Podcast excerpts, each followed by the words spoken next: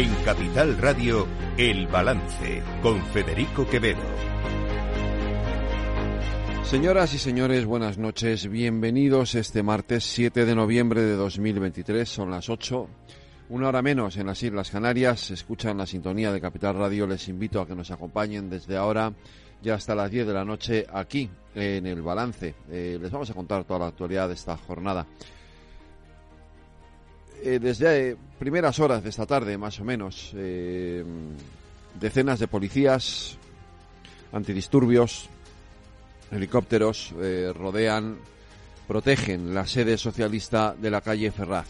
A esta hora Cientos de personas ya se congregan en, en esa calle, eh, lo más cerca posible de la puerta de la sede de la calle Ferraz, eh, en protesta por quinto día consecutivo, en protesta por eh, la negociación que el Partido Socialista está manteniendo con Junts per Cataluña y con Esquerra Republicana, con los partidos independentistas, y que de la que va a salir aparentemente, o eso es lo que parece, aunque hoy la verdad es que hasta yo empiezo a dudar de que pueda, de que de que se llegue al final de ese recorrido. No lo voy a dudar, creo que se va a llegar. Y lo he dicho muchas veces, creo que al final todos los actores eh, están en, tienen un interés común, que es no, no, que no haya elecciones generales en el mes de enero. Así que al final se acabará habiendo acuerdo. Pero es verdad que hoy ese acuerdo está un poco más lejos de lo que parecía la semana pasada, después de que el Partido Socialista firmara el pacto con Esquerra Republicana de Cataluña.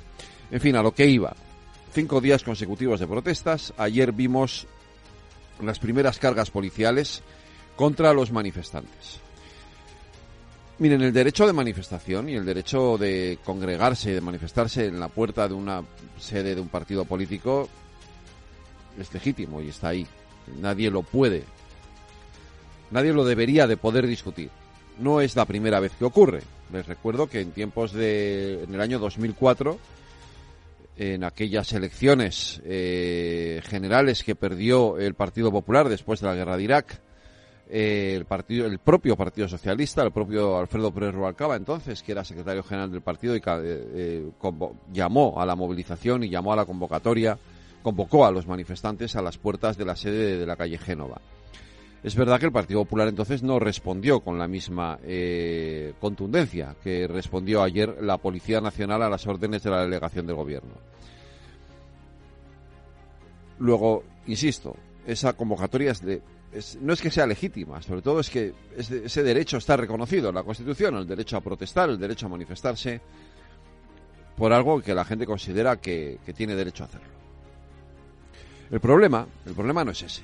El problema es cuando eh, esa protesta, que debería ser pacífica, se convierte en un escenario eh, para el interés o para el aprovechamiento por parte de grupos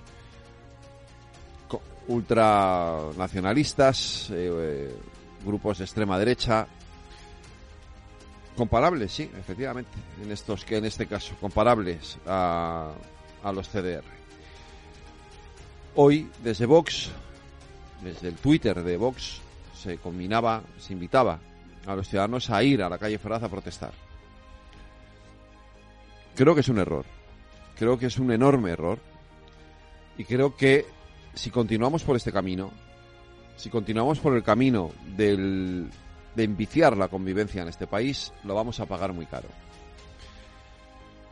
Creo que es el momento, y lo digo con toda la franqueza, creo que es el momento de que Pedro Sánchez y Alberto Núñez Feijó se sienten y tomen una decisión conjunta para salir de esta situación de bloqueo político y para no tener que depender ni, fíjense lo que les digo, ni de la extrema derecha en unos casos, de la extrema derecha de Vox, ni de la extrema derecha del nacionalismo catalán en otros.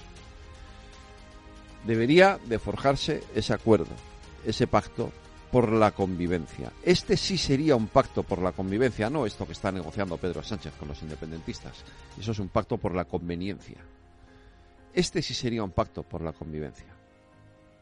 Un acuerdo entre Sánchez y Feijó para superar esta situación política. Una situación extraordinariamente grave que, insisto, puede llevarnos a un momento o a vivir circunstancias en España que a muchos no nos gustaría volver a vivir, porque ya las vivimos durante la transición política y no queremos que se vuelvan a repetir.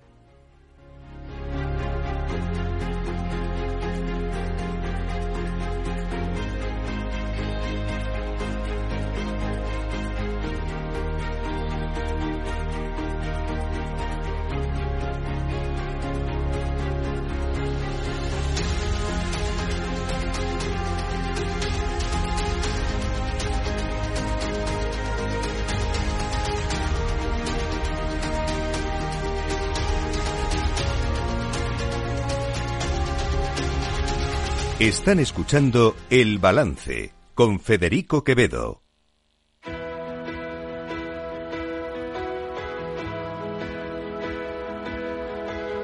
Las noticias de El Balance con Federico Quevedo, Aida Esquirej y Lorena Ruiz. Aida Esquirej, buenas noches. Buenas noches. Lorena Ruiz, buenas noches. Buenas El. Partido Socialista ha cerrado todas sus sedes eh, durante la tarde de hoy ante la oleada de protestas. El secretario de Organización del PSOE, Santos Cerdán, ha ordenado a través de una carta a sus responsables autonómicos y provinciales el cierre de las sedes del partido por las tardes para garantizar la seguridad de los trabajadores y afiliados ante la oleada de protestas contra la ley de amnistía. Tras las cargas policiales de ese lunes contra los manifestantes en la sede de la calle Ferraz de Madrid, la portavoz del Gobierno en funciones, Isabel Rodríguez, critica que el Partido Popular no condene de forma explícita las protestas. Atentar contra los partidos políticos es atentar contra la democracia. Creemos que el principal partido de la oposición y su responsable, el señor Feijó, tendría que estar condenando con rotundidad este ataque a un partido político. El señor Feijó tendría que estar rechazando las consignas y los símbolos que se utilizaron en estas manifestaciones. De momento, el PP no condena las protestas ante las sedes del PSOE y solo critica que los agentes maltrataron a los manifestantes como si fueran CDR, en referencia a los grupos organizados en 2017 en Cataluña. La secretaria general, Cuca Gamarra, ha admitido que en las protestas se produjeron acciones individuales que son condenables, pero ha defendido el derecho de los españoles a manifestarse, contradice los desmanes de Pedro Sánchez con los independentistas y critica la hipocresía del gobierno. Creo que hay una grandísima hipocresía y un grandísimo cinismo por parte de los dirigentes socialistas y por parte incluso hoy de una ministra portavoz en funciones, cuando en estos momentos todos sabemos que su partido lo que está negociando es una amnistía y es la impunidad de una serie de personas a cambio de votos. Y creo que en muchas de esas causas que están abiertas tiene mucho que ver con actos con violencia y actos vandálicos que se produjeron hace unos años en nuestro país. Y los mismos, los mismos, que se sientan con ellos para articular su impunidad, elevan la voz de esta manera ante, yo creo que, cuestiones muy puntuales que se están produciendo, que evidentemente a mí no me gustan. Gamarra ha pedido a Fernando Grande Marlasca que comparezca en el Congreso y dé las explicaciones oportunas sobre la actuación policial en Ferraz y se ha remitido a los comunicados de los sindicatos policiales este martes. En esos comunicados han defendido la actuación de los agentes, pero han criticado las órdenes políticas que desencadenaron las cargas. Jupol ha pedido el cese o la dimisión inmediata del delegado del Gobierno en Madrid y ha pedido a Marlasca que dé la cara y depure responsabilidades. Y el SUB ha solicitado la comparecencia urgente del delegado del Gobierno y del ministro del Interior como responsables últimos de la actuación. Desde Vox, de los que muchos participaron en la manifestación en Ferraz, Santiago Abascal ha respaldado los comunicados de los sindicatos policiales y ha pedido a esos policías que si vuelven a verse en otra tesitura similar no cumplan órdenes ilegales. Marlaska pretende criminalizar las movilizaciones y pretende enfrentar a la policía con su propio pueblo y al pueblo con la policía a la que siempre ha respetado y defendido. Y por eso nosotros hoy queremos manifestar nuestro apoyo a los sindicatos policiales que ya están pidiendo la dimisión del delegado del Gobierno. Y a la policía, a los servidores públicos, a los que queremos y respetamos, les pedimos que la policía no cumpla órdenes ilegales en caso de que vuelvan a producirse.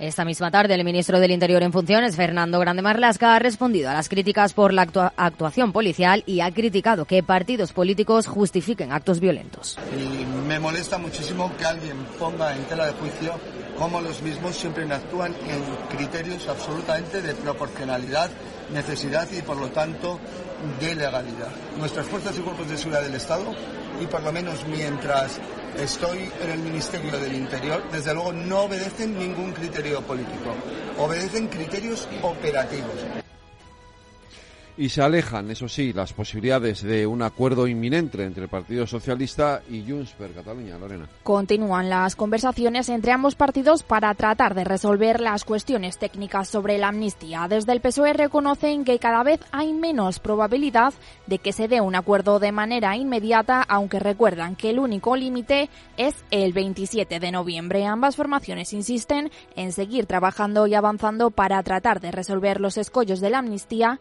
y algunos detalles del acuerdo político para la investidura. El ministro de Presidencia, Félix Bolaños, ha anunciado que la negociación va avanzando y que siguen trabajando sin descanso día a día. La negociación eh, va avanzando, trabajando sin descanso cada día con ganas ya de tener un gobierno que avance y que continúe protegiendo a los ciudadanos.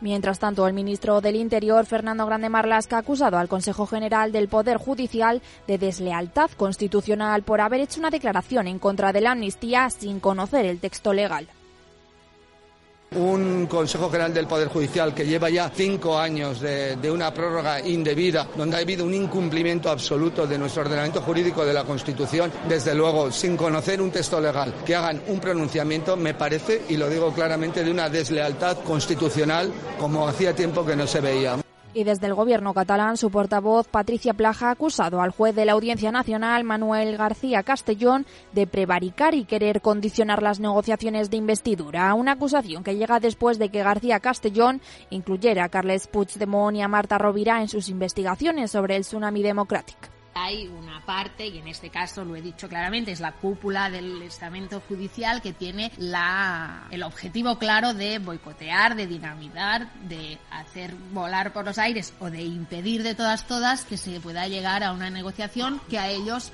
no les debe parecer conveniente. Ante estas declaraciones, el portavoz del Partido Popular, Borja Semper, ha pedido respetar las decisiones judiciales y abogado por respetar la, la separación de poderes. Asimismo, ha animado a que si alguien cree que el magistrado ha cometido prevaricación, que acuda a los tribunales. La Audiencia Nacional no es la única que ha actuado contra Puigdemont, también lo ha hecho el Tribunal de Cuentas, que ha citado a declarar al de manera presencial, además, al expresidente de la Generalitat por un delito de malversación. Sí, el Tribunal de Cuentas ha llamado a declarar al expresidente de la Generalitat por el desvío de fondos. Lo hace en el marco de una investigación en la que se juzga la malversación de 5,3 millones de euros por la convocatoria ilegal del referéndum del 1 de octubre y la promoción del proceso en el exterior con dinero público. Ante esta citación, la defensa de Puigdemont ha solicitado al tribunal que suspenda el juicio, alegando que el Tribunal de Cuentas no puede pronunciarse en ningún caso sobre la responsabilidad contable derivada de una conducta delictiva si no existe una resolución que declare que se trata de hechos que constituyen un delito. Por ello, Puigdemont cree que celebrar el juicio el 17 de noviembre sería un gasto indebido de recursos públicos. Por su parte, el Partido Popular acelera la reforma del reglamento del Senado para dilatar la entrada en vigor de un ley de amnistía. El vicepresidente primero del Senado, Javier Maroto, ha señalado que el Pleno de mañana debatirá la propuesta de reforma del reglamento para dilatar la ley de amnistía.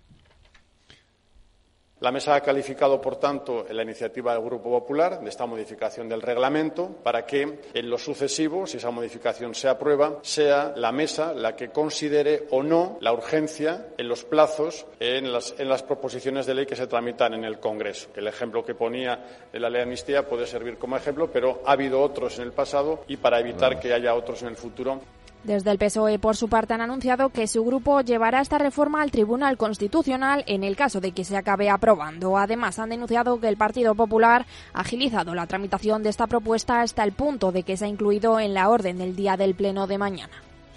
Y la semana pasada el gobierno, el Partido Socialista, llegaba a ese acuerdo con Esquerra que incluía el traspaso de Rodalíes y ya hay consecuencias eh, para ese traspaso.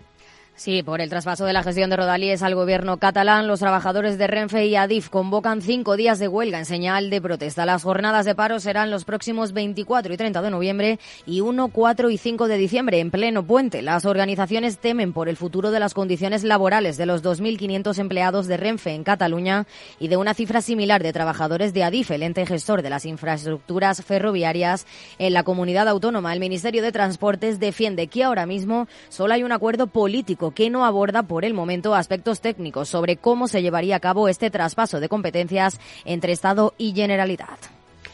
Y el, Tribunal Constitucional ha avalado el impuesto temporal de solidaridad a las grandes fortunas. El Tribunal de Garantías ha rechazado el recurso presentado por la Comunidad de Madrid contra el impuesto a las grandes fortunas. Con siete votos a favor de los magistrados progresistas y cuatro en contra de los conservadores, el Constitucional considera que el impuesto es complementario al de patrimonio y que no supuso una invasión impropia de ninguna de las competencias en materia tributaria ni alteró el régimen de cesión de tributos de la comunidad. Añade que la queja real de la Comunidad de Madrid es que pierde su atractivo fiscal para atraer dicha riqueza a su territorio. Para el Constitucional, este objetivo no puede impedir al Estado ejercer su competencia para establecer nuevos tributos. Además, rechaza que se vulneren los principios de no confiscatoriedad y capacidad económica que defiende la Constitución. Y hay reacción inmediata de la presidenta de la Comunidad de Madrid, Isabel Díaz Ayuso, a esta decisión. Ha anunciado la tramitación urgente de una nueva ley para que Madrid recaude directamente el gravamen para que se quede en manos del contribuyente madrileño y se lo puedan devolver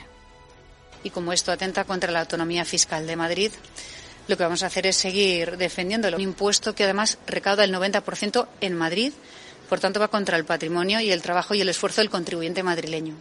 Evidentemente no vamos a, a quedarnos parados y lo que vamos a hacer es tramitar de urgencia una reforma legislativa, una nueva ley que nos permita recaudar eh, todo ese impuesto y que se queden las arcas madrileñas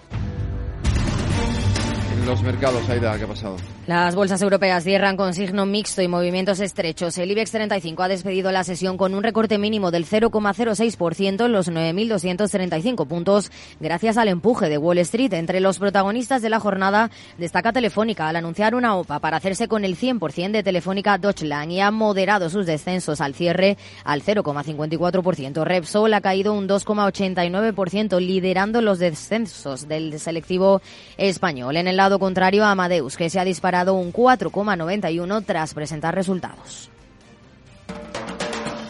Y terminamos en Latinoamérica, Lorena. Pues hoy terminamos en Brasil porque la Amazonia está sufriendo su sequía más extrema en los últimos 113 años. Como consecuencia, miles de comunidades aisladas están sufriendo grandes problemas de logística. Además, también afecta a la economía y a la subsistencia de la población amazónica, por no hablar de los incendios que están afectando especialmente a la zona centro.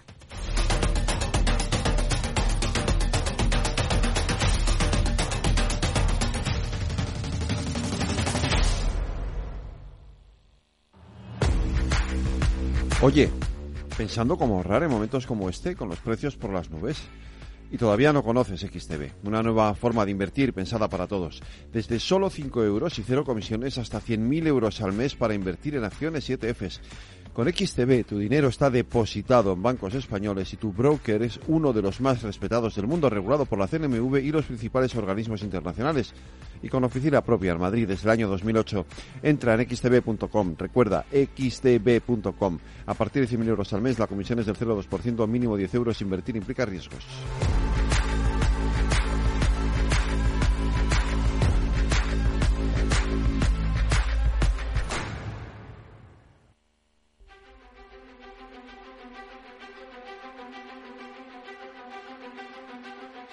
Cada día en el balance nos detenemos en lo más destacado de la actualidad económica y lo diseccionamos en la lupa de Laura Blanco.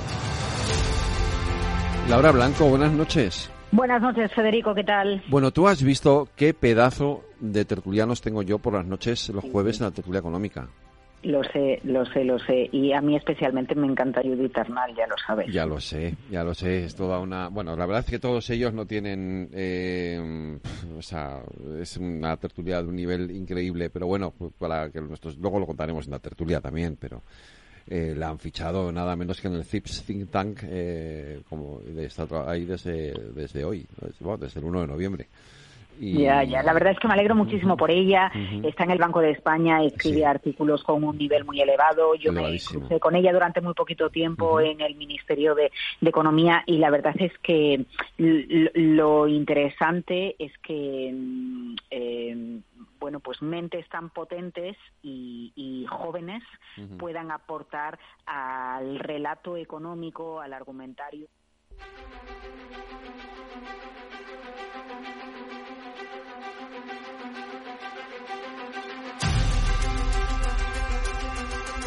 Cada día en el balance nos detenemos en lo más destacado de la actualidad económica y lo diseccionamos en la lupa de Laura Blanco.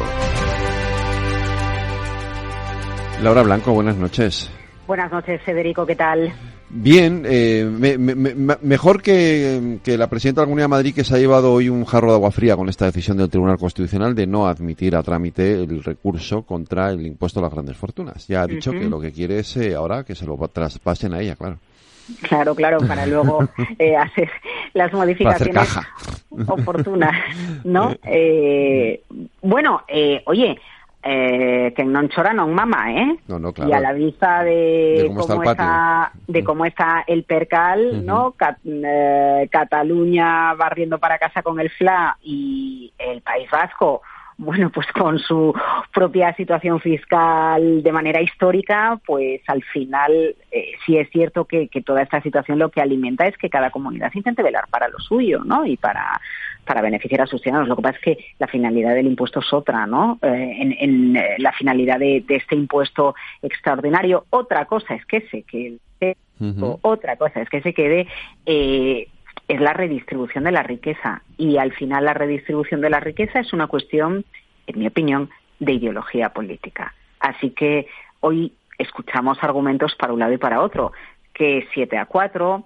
que si el constitucional no tuviera mayoría progresista, la decisión hubiera sido otra. Por eso fíjate tú la importancia que tiene que los políticos elijan mm. ¿no? a, los miembros, pero la ley nos la hemos hecho así, sea para el constitucional o para el Consejo General del Poder Judicial que si no lo decía no me quedaba tranquila.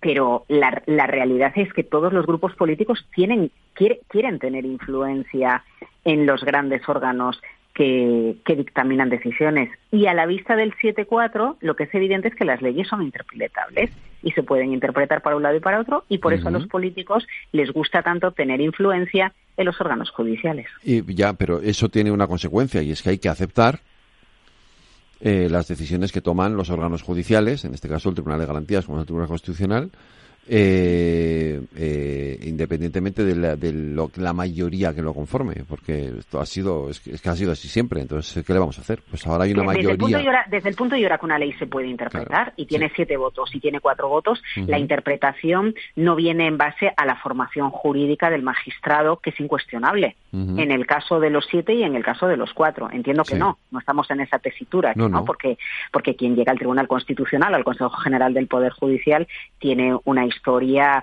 eh, intachable y una formación intachable. En el momento en el que una ley es interpretable es porque hay algún otro factor que permite interpretarla. Y en muchas ocasiones pues algo la ideología tendrá que ver, porque si no tuviera que ver la ideología, los políticos no estarían preocupados por los nombramientos ni del Constitucional ni del Consejo General del Poder Judicial. Digo yo, Federico. Evidentemente, lo sorprendente es que ahora pida el, eh, o reclame la, la, eh, competencia eh, quien mm. en su día decidió suprimir el impuesto al patrimonio. Ya, ya. Bueno, eso es muy interesante ¿eh? la sentencia, los puntos de la sentencia, porque al final la sentencia se basa en función de las alegaciones que hacía la Comunidad de Madrid. En este caso, por cierto, que van a venir más, porque hay más eh, comunidades autónomas que han pedido pronunciación del tribunal, pronunciamiento del Tribunal Constitucional. Eh, lo que pasa es que, claro, la primera sentencia es la que va a marcar lo que se decida con el resto. Mira, una de ellas em, apuntaba a cómo, a cómo se metió el impuesto extraordinario eh, eh, el forma, la, forma en la que en la que se hizo no vía enmienda.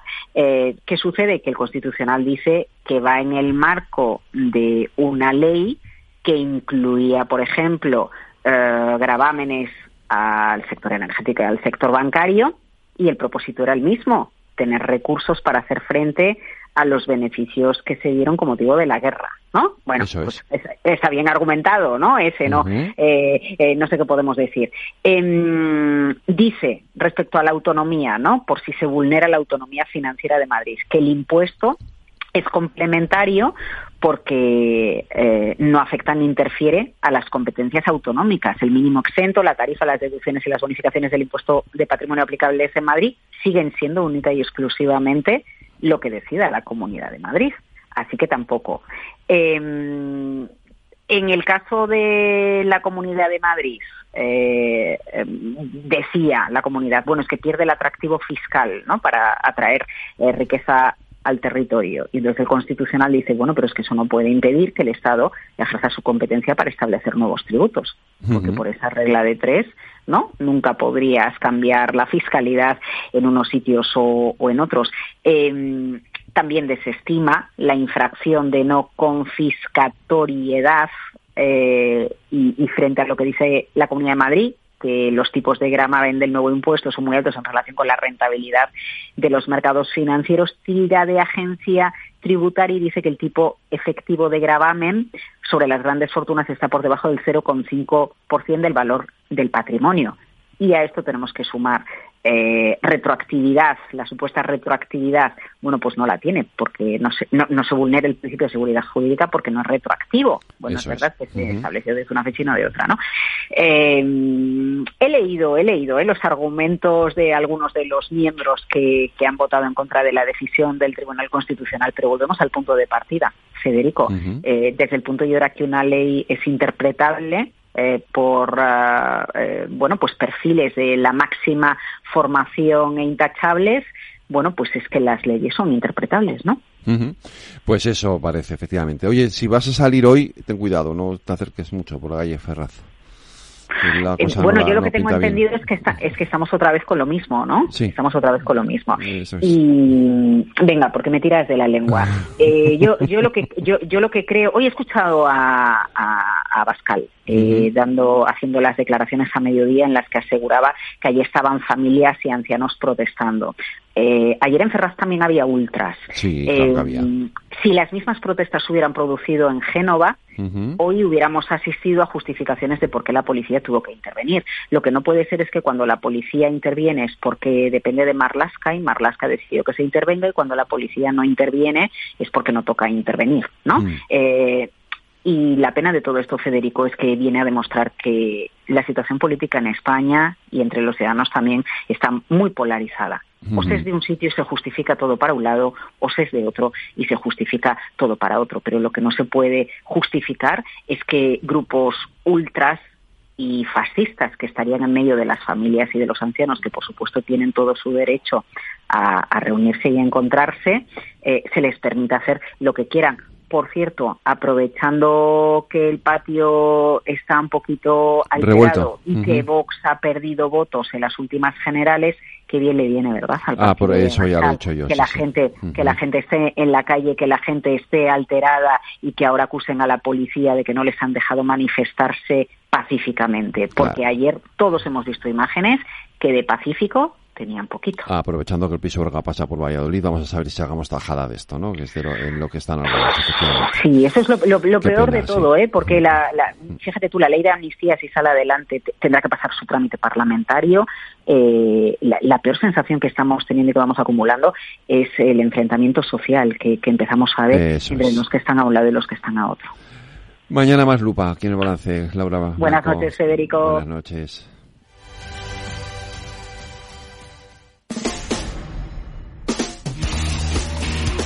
El balance de los deportes. Alex Domínguez, buenas noches. Hola, buenas noches, Federico. Muy rápido que tenemos que ir hoy. Una cosa primero de todo, Lorena, cuéntanos, el Granada ha quedado eliminado de la Copa del Rey por una alineación indebida. Sí, el juez disciplinario único de la REF ha dictado que hubo alineación indebida por la participación del portero Adri López en el partido contra el Arosa, donde el equipo andaluz se impuso por tres goles a cero. Y es que considera que no es válido que el guardameta con ficha en el filial se alinee con el primer equipo, porque la Copa del Rey, dice, es una competición de carácter no profesional. Por ello, el Granada queda eliminado de la competición y deberá pagar una multa de 6.000 euros. Y nos vamos, Alex, a Barcelona, bueno, perdón, al partido del Shakhtar Barcelona porque va perdiendo el Barça 1-0 en la segunda pues parte. Pues sí, Federico, 1-0 y ha tenido ahora mismo una ocasión el Shakhtar espectacular para hacer el 2-0. Finalmente se salvó el Barça, pero partido muy, muy flojo del conjunto de Xavi, que ahora mismo en el minuto 88 cae 1-0 ante el eh, conjunto ucraniano. Y a las 9 el Atleti Celtic. Así es, a las 9 desde el Wanda Metropolitano, Atlético de Madrid Celtic, un partido importante para el Atlético de Madrid para la clasificación entre los dos primeros para los octavos. Pues Alex, mañana lo ampliamos ya todo aquí en los deportes del balance. Un abrazo. Un fuerte abrazo, Federico. Cuídate.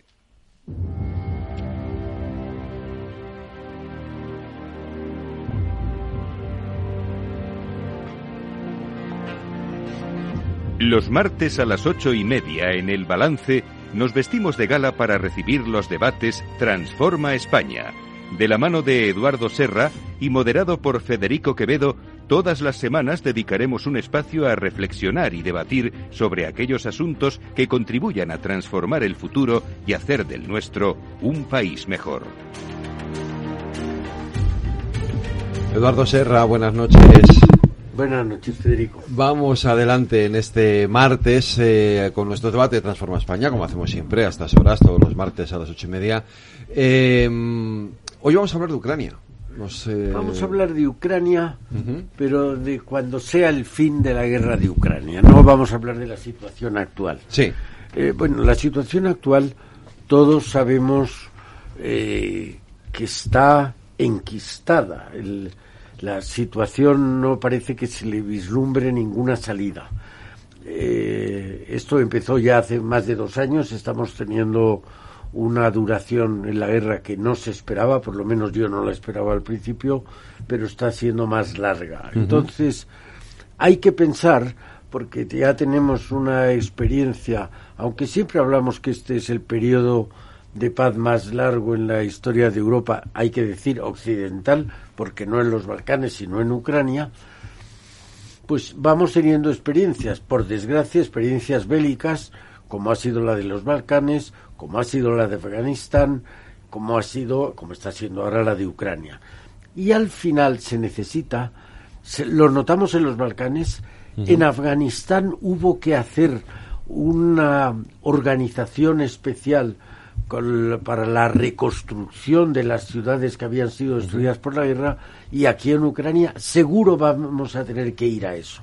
¿De qué se trata? De que España, que es un país que improvisa muy bien, pero que prevé regular, somos poco previsores y muy buenos improvisadores, nos vayamos haciendo la idea de que aquí vamos a tener que arrimar el hombro. Arrimar el hombro en la parte de aportar, eh, la destrucción que se está ocasionando en Ucrania va a exigir una eh, labor enorme de reconstrucción y además de que también procurar, como ya pasó en la antigua Yugoslavia, el que las empresas españolas se llamen a la parte. Y España sea una parte activa tanto en la aportación de fondos como en la recuperación a través de empresas españolas. Pues lo vamos a hacer con dos invitados. Eh, eh, Miguel Gutiérrez, eh, buenas noches, Miguel. Hola, ¿qué tal, Federico? Buenas noches. Aparte de buen amigo, ha sido diputado de Ciudadanos y portavoz en la Comisión de Defensa y miembro de la Delegación Española Asamblea de la OTAN y además es voluntario y aquí con nosotros ya ha compartido varias veces estas visitas suyas a Ucrania en la, en la ONG Help to Ukraine ¿no? Así está, está, bien así, ¿no? Eh, de hecho, hasta hace relativamente poco has estado, venías de, allí y, bueno, eh, hemos estado hablando tú y yo también mucho sobre todo esto, ¿no? Eh, y, el, y nuestro otro invitado es Gerardo Sánchez Revenga. Gerardo, buenas noches. Hola, buenas noches. Pertenece al Cuerpo Superior de Interventores y Auditores del Estado. Es presidente de SMIDE, la Asociación de Empresas Administradoras al Ministerio de Defensa. Y bueno, pues con ambos vamos a hablar de este tema. Le decía a Miguel que él y yo hemos, lo hemos hablado antes en, alguna ocasión eh, tomando un café, eh, porque efectivamente él eh, ha viajado mucho a Ucrania en estos últimos meses y, bueno, es, es, quien más nos puede contar o más nos puede acercar a la realidad de lo que se está viviendo allí y de lo que hace falta precisamente para eso que llamamos la reconstrucción de Ucrania, ¿no? Pues, pues sí, la verdad es que, fíjate, incluso yo recuerdo que eh, yo he entrado desde Ucrania sí, has entrado en, mi programa, en tu programa, y recuerdo una noche terrible con un frío tremendo allá por febrero de este año, eh, como, como 30 bajo cero desde una gasolinera, en fin, una cosa tremenda, después de un bombardeo terrible que tuvimos allí y, entrando allí en directo contigo para contar un poco a tus oyentes lo que lo que estábamos viviendo allí. ¿no? Pues sí, son cinco veces ya este año lo que he estado, cinco viajes a Ucrania este año y, y cada vez que voy pues... Eh, se pone más de manifiesto la necesidad no solo de la cooperación internacional, de la ayuda humanitaria, eh, de la cooperación al desarrollo que también necesita Ucrania, mm. sino empieza cada vez a verse más la necesidad de reconstruir. Porque eh, Claro, quizás mucha gente pues no conoce bien Ucrania, no entiende un poco el concepto ucraniano de lo grande que es Ucrania. Es un, es un país que es 1,5 veces España, para que nos hagamos una idea. Eh, y claro, el, el conflicto bélico en estos momentos está muy localizado en una franja muy hacia el este pero todo lo que queda hacia el oeste de esa línea, digamos, de ese frente de guerra, que es muy largo, ¿eh? que son de mil kilómetros, claro, son muchos kilómetros. O sea, a lo mejor hay mil kilómetros hasta la frontera, de hecho hay más de mil kilómetros desde el frente de guerra hasta la frontera occidental ucraniana. ¿no? Esos son sitios donde eh, ha habido parte del conflicto en algunos de ellos, donde son sitios amenazados, donde hay amenazas permanentes de eh, drones y de misiles eh, rusos que de vez en cuando pues Rusia ataca y, y bombardea pero salvo ese momento del ataque o del bombardeo con misiles, pues son sitios em, o ciudades donde la gente hace una vida absolutamente normal. y donde la vida se sigue desarrollando y donde pues eh, la gente que tiene campos de labor pues tiene que arar y sembrar y recoger y cosechar y donde la gente que tiene instalaciones ganaderas pues tiene que seguir cuidando las vacas y en fin donde la industria se tiene que seguir produciendo y los ciudadanos pues tienen que seguir viviendo y son principalmente en esas zonas por donde Ucrania quiere empezar la reconstrucción, lógicamente, no tanto en las zonas que están sometidas de guerra, porque eso está sometido en fin, a unas tensiones que no es fácil y que ahí realmente solo puede estar trabajando las organizaciones eh, como la nuestra y evidentemente el ejército, por supuesto, ucraniano y las organizaciones que damos el soporte y la ayuda que podemos en esas zonas de conflicto. ¿no? Pero en el resto del, del país, bueno, pues digamos que hay una vida aparentemente normal y que salvo estas excepciones de una bueno, en fin, ataques y estas cosas que se producen, la gente tiene que hacer su vida normal. Y, por ejemplo, pues necesitan eh, despejar de minas campos de labor para poder plantar después de este invierno y cosechar en la primavera que viene. Porque esa es parte de la economía ucraniana. La ucraniana tiene una, el sector primario dentro de la economía ucraniana es básico, es muy importante, el sector primario, que al final pues estamos hablando de ganadería y de, y de, y de sector agrícola, y claro, eh, si los campos de labor están llenos de minas, pues no se puede cosechar, ni se puede sembrar, ni se puede. Y, bueno, pues, pues hay que hacer trabajos allí. O sea, la reconstrucción no es solamente carreteras, que también, edificios, que también, escuelas, colegios, eh, eh, hospitales, sino empezar por una cosa que es la posibilidad de que la gente no se muera al atravesar un camino, un prado, porque le estalle una mina. Y esto es muy importante. Gerardo, una primera. Federico, intervención. sí. Bueno, estoy delante de quien fue el pensador y el impulsor de esta asociación, por lo tanto la conoce muy bien, que fue Eduardo en el 84, y nuestra asociación tiene una particularidad. Tú has dicho, Federico, que es Asociación de Empresas Suministradora de Bienes y Servicios de las Fuerzas Armadas y Ministerio de Defensa, pero es que es de todo el sector público. Y tenemos eh, una ventaja, tenemos una filosofía que es la cooperación y la colaboración con la Administración y entre las empresas. Es decir, estamos acostumbrados a trabajar, o nuestras empresas están acostumbradas a trabajar cooperando entre ellas mediante consorcios y mediante UTES. Y en un tema de emergencia, terremoto, reconstrucción, tiene una ventaja que pueden formar un consorcio, construir un aeropuerto, eh, construir campamentos de vida, llevar alimentación, vestuario, equipo, instalaciones, logística, eh, tecnología. son unas empresas que la asociación es multiárea, como sabe Eduardo. Eh, se creó para acompañar y de alguna manera al ejército en su modernización y cuando externalizó, pues la, asociación fue, fue creciendo en distintas áreas y hoy, ha hecho, hoy hay 80 empresas que se dedican pues a infraestructura, logística, tecnología y un tema, como hablaba yo con, con Miguel antes de, de entrar en el estudio, pues es de alguna manera incitar a las empresas, empujarlas para que participen. Y lo hacemos pues no de manera individual, sino a través de los ministerios, embajadas, instituciones, que de alguna manera eh, haya un acuerdo gobierno-gobierno o directamente con, con las autoridades del Ministerio de la Nación correspondiente. Yo tuve ocasión de estar hace poco en una feria en Chequia y era en plena guerra y firmamos un convenio con la asociación similar a nuestra en Chequia y lo hicimos en el stand de, Ucrania y con una asociación que tuvo interés en firmar un convenio con nosotros para ayudarles en, lo que pudiéramos. Pero sobre todo, es como ha dicho Miguel, y yo me ofrezco ya, como, como te he dicho, Miguel, a que, a que tú hagas eh, organizarte un desayuno con nuestras empresas y les digas las posibilidades que hay, que las hay. Pero las empresas posiblemente por seguridad, por reticencia, por... Y ya no lo digo por el cobro de las cosas, que tienen dinero y, hemos ofrecido cosas. Eh, sé que nuestras empresas están en contacto, eh, por ejemplo, pues gafas de visión nocturna, chalecos eh, antifragmento, cascos de, combate, todo lo que es generadores que pedían, generadores de luz, y temas de hospitales, pues eh, nuestras empresas ya están, algunas de ellas, con alimentación sobre todo, pues estamos dispuestos, creo que, a hacerlo por, por esa reconstrucción. Y sobre todo, sobre todo, que esos 15.000 millones que hay ahora de ayuda eh, son transformación del Fondo Social de la Paz, como te hemos comentado, que se van a transformar en más dinero y España va a participar siempre del 10% del fondo que existe. Si hay ahora eh, 15.000 millones, pues son 1.500 millones, los pone España con un 10%. Quiero decir que España tendrá a su vez, las empresas españolas, un retorno, pero simplemente porque quieran participar allí en, en esa reconstrucción.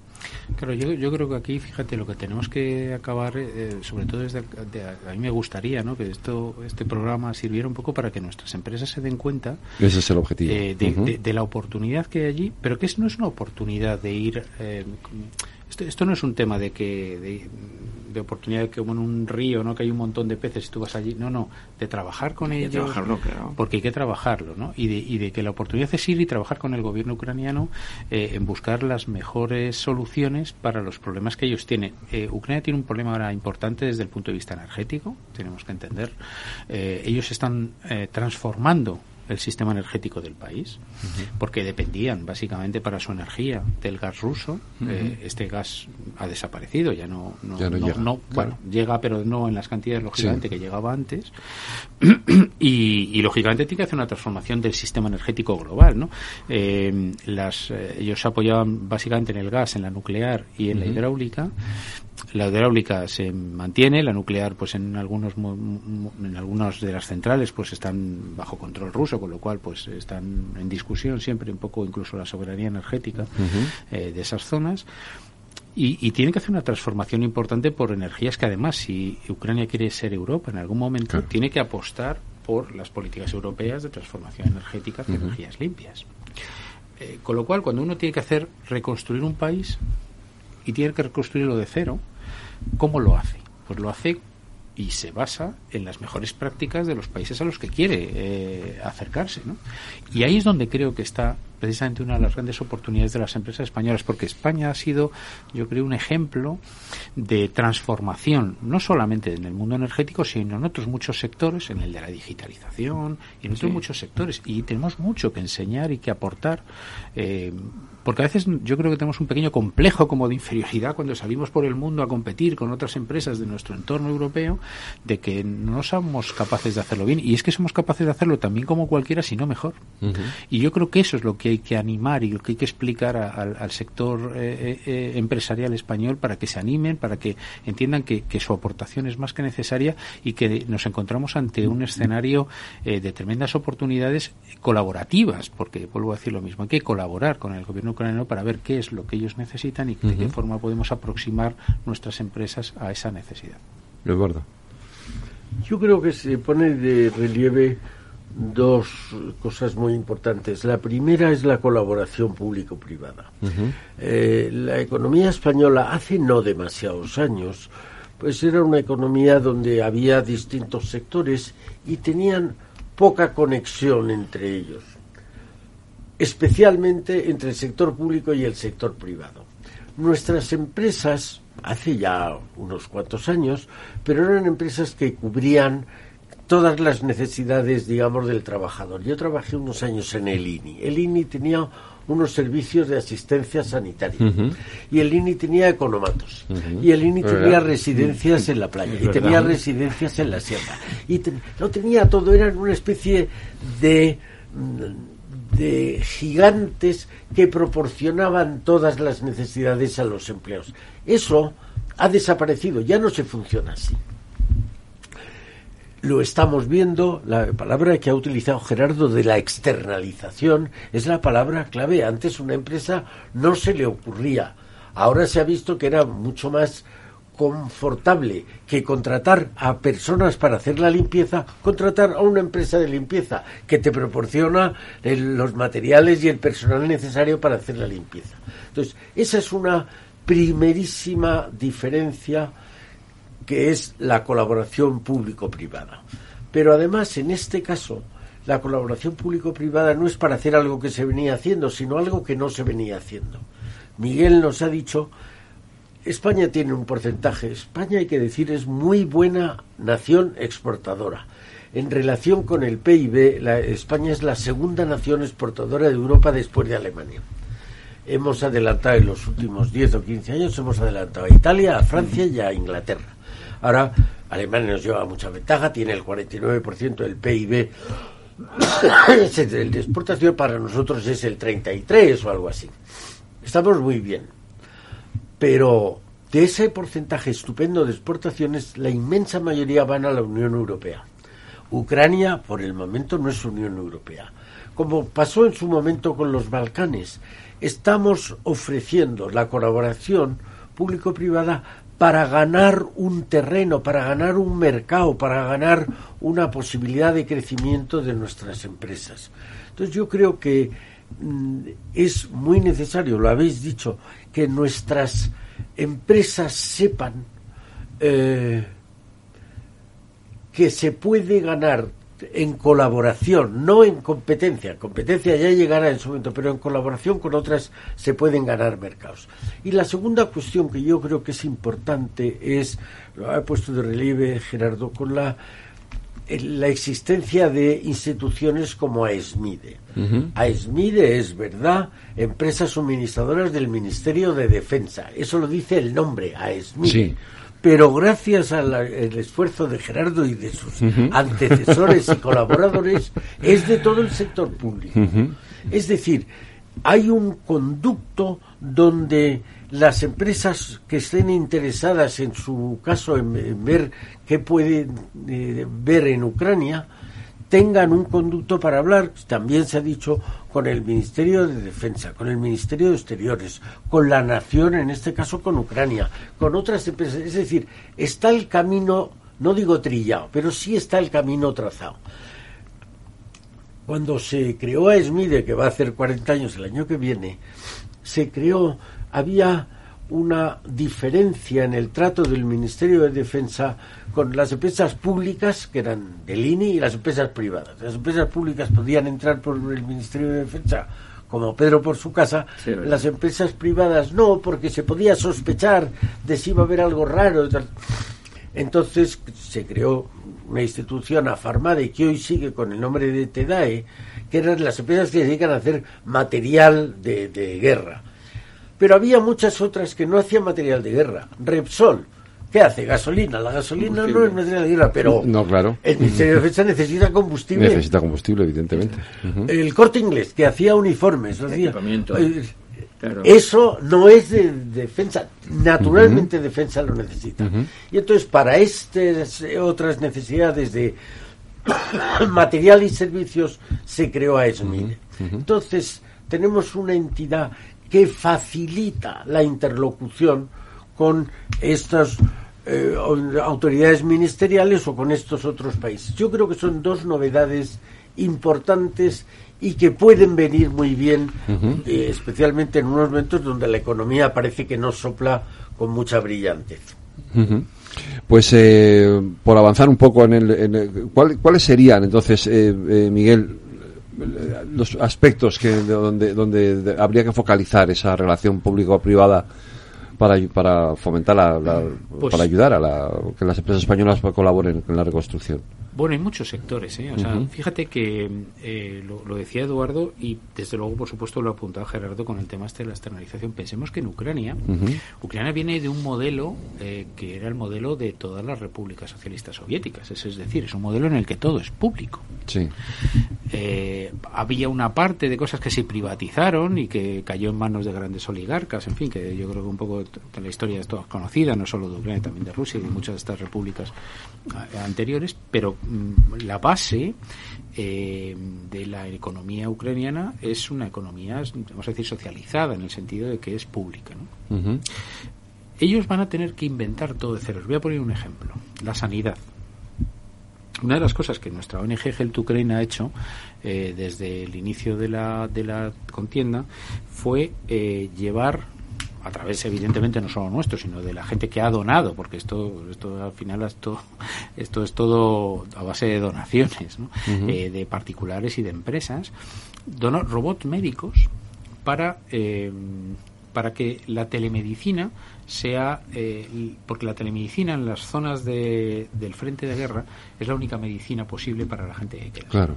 En las zonas del frente de guerra, la gente que no ha huido de esas ciudades que vemos todos los días bombardeadas y destrozadas, normalmente es gente mayor que no tiene sitios donde ir, que no tiene no tiene familia que se la pueda llevar o que no quieren renunciar a su vivienda porque es lo único que tienen. Y entonces esa gente se queda allí. Esa gente en, en el frente de guerra, los objetivos principales de la Federación Rusa son las ONGs de cooperación que trabajamos allí y los médicos civiles ucranianos del Sistema Nacional de Salud ucraniano. Eh, básicamente porque lo que quiere la Federación Rusa es fomentar el terror y que nadie vaya precisamente a, ayudar a estas personas, ¿no? Porque esas son la, estas personas solo viven allí por la ayuda que llevamos las ONGs que estamos ahí trabajando y eh, los médicos civiles. Los médicos civiles eh, han caído mm, muchísimos, las ambulancias civiles son objetivo estratégico de los drones rusos y entonces esta gente no tiene capacidad de que los médicos le asistan, la gente que sigue viviendo en sus pueblitos. Entonces, hay unas unidades de protección civil que están formadas también por policías, que son las que con estos robots medicalizados que, hemos llevado allí gracias a las donaciones, por cierto, de una empresa española, eh, consiguen conectar eh, a las, las, personas una serie de sensores y eh, el médico desde un hospital, no sé, en Kiev, en Lviv, en zonas más seguras, es capaz de hacer diagnósticos por telemedicina eh, de estas personas y decirle al policía pues qué medicación le debe de llevar este policía porque claro pensar que en esas zonas no hay farmacias no hay nada vale entonces bueno pues le deja la medicina le da la medicina o si es un tema muy urgente pues hay que evacuarla entonces somos las ONG las que tenemos que ir a evacuar a estas personas y llevarlas a los hospitales bueno ellos se han dado cuenta, hablo del gobierno ucraniano, de que cuando la guerra acabe, ellos tienen que replantear todo su sistema nacional de salud, entero, y lo tienen que hacer de cero. ¿Y cómo lo van a hacer? Pues yo creo que basado, como decíamos antes, en las mejores prácticas. Ellos se han dado cuenta y dicen, no, mi sistema nacional de salud va a estar basado en la telemedicina y va a estar basado en la colaboración público-privada. Y ahí es donde yo creo que las empresas españolas, que somos ejemplos tenemos un montón de colaboración público-privada dentro de la sanidad pública, eh, donde hay, porque aquí existen hospitales públicos, hospitales privados, hospitales públicos con gestión privada, bueno, pues esas son las empresas que tienen que ir a enseñar al gobierno ucraniano. Por eso digo que es un tema de colaborar, no de ir a que, a que consigas algo, sino de colaborar, de enseñar cómo hay modelos de colaboración público-privada que funcionan perfectamente, que dan servicio a un país del primer mundo como es España y con una sanidad que es envidiable en todos sitios y que nosotros tenemos que enseñarles esto. Entonces, ahí es donde yo quiero animar un poco a las empresas españolas a que se den cuenta que hay grandes oportunidades para, para, para demostrar también al gobierno ucraniano que tiene que montar esto de cero, cómo se puede montar una sanidad pública de calidad, de calidad con él la participación de las empresas privadas. Gerardo, nosotros hemos estado en otras eh, operaciones de reconstrucción, es decir, no es la primera vez que España participa en, este tipo de... Eh, sí, hemos estado cerca siempre de, eh, con las Fuerzas Armadas fundamentalmente y los desplazamientos que ha hecho pues en Balcanes, en Mali, en Líbano y sobre todo hemos acompañado a los soldados en, porque nuestras, como ha dicho muy bien Eduardo, se creó una asociación que lo que atendía era la calidad de vida del soldado fundamentalmente, que es el mejor sistema de armas que tiene el Ministerio de Defensa y las Fuerzas Armadas, el soldado, en lo que es vestuario, en lo que es alimentación, etcétera, etcétera. Y así se fueron añadiendo eh, toda clase de áreas dentro de la asociación. Después derivó, como ha dicho eh, bien, muy bien Eduardo, eh, a todo el ámbito civil. Nuestras empresas son especialistas en colaboración público-privada. Ferrovial ha construido hospitales, ha construido aquí, en América Latina, y FCC ha estado eh, construyendo carreteras, puentes. Es decir, están acostumbrados las empresas españolas que son muy competitivas, las que están dentro de nuestra asociación y otras que están fuera, y que están acostumbradas a funcionar en consorcio, colaborando, y yo diría con una palabra que, que últimamente empleamos más todavía, que es cooperando, porque al fin y al cabo tienen beneficio las dos partes. La reconstrucción de un país es eh, típica de lo que es la infraestructura, infraestructuras y colaboración público-privada. Necesitarán hoteles, carreteras, aeropuertos, puentes y todo lo que es eh, calidad de vida. el ejército necesitará equipamiento, eh, necesitará alimentación y esto nuestras empresas son especialistas en, en realizarlo. Hasta hablando de la telemedicina, nosotros hemos tenido dentro de eso sanidad y es lo que se utiliza hoy día en los barcos españoles. Están conectados con los hospitales porque tienen un médico algunas veces de referencia, pero cuando el, marinero tiene un problema o tiene un accidente, se conectan con, con el Gomezulla y lo hacen a través de la telemedicina. La inteligencia artificial, la ciberseguridad, todas nuestras empresas hoy día están capacitadas para, para competir con otras naciones. Y si no lo hacemos nosotros, los harán otros americanos, ingleses, y, y, y, las, los países están acostumbrados a pedir empresas españolas porque somos fiables. Esa es la cuestión. Efectivamente, vamos a continuar ahora. No se me vayan, que vamos a hacer una pequeña pausa por la publicidad. Volvemos enseguida. A las nueve estamos aquí otra vez.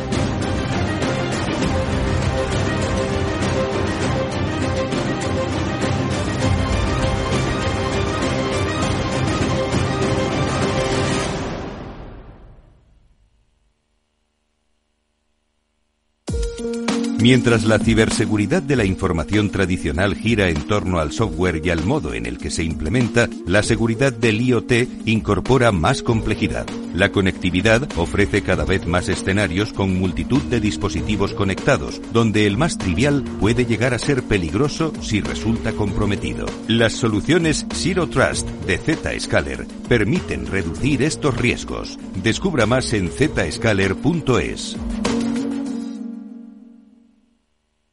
Capital Radio. Siente la economía. ¿Quieres cobrar por operar con tu dinero?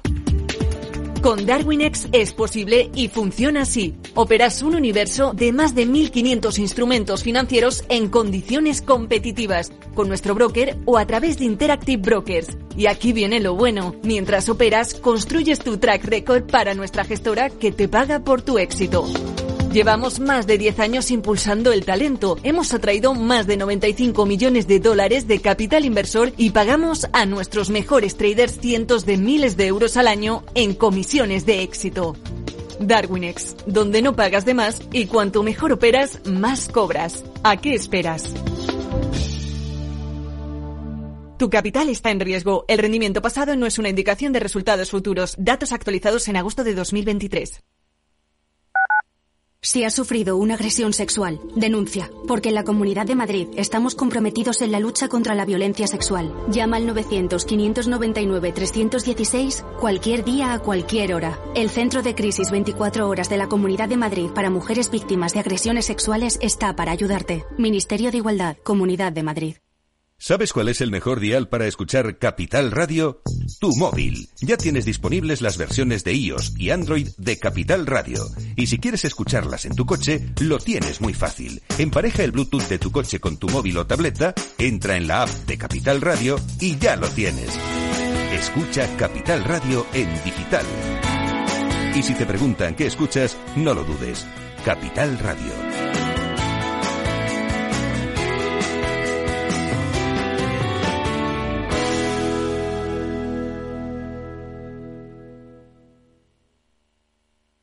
Capital Radio.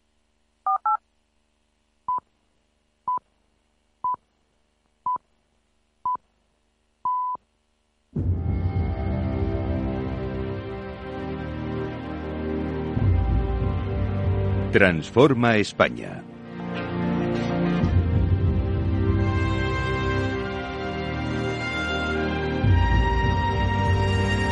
Las nueve de la noche, una hora menos, en las Islas Canarias, en la sintonía de Capital Radio, continuamos con nuestro debate Transforma España. Miguel, ibas a decir algo.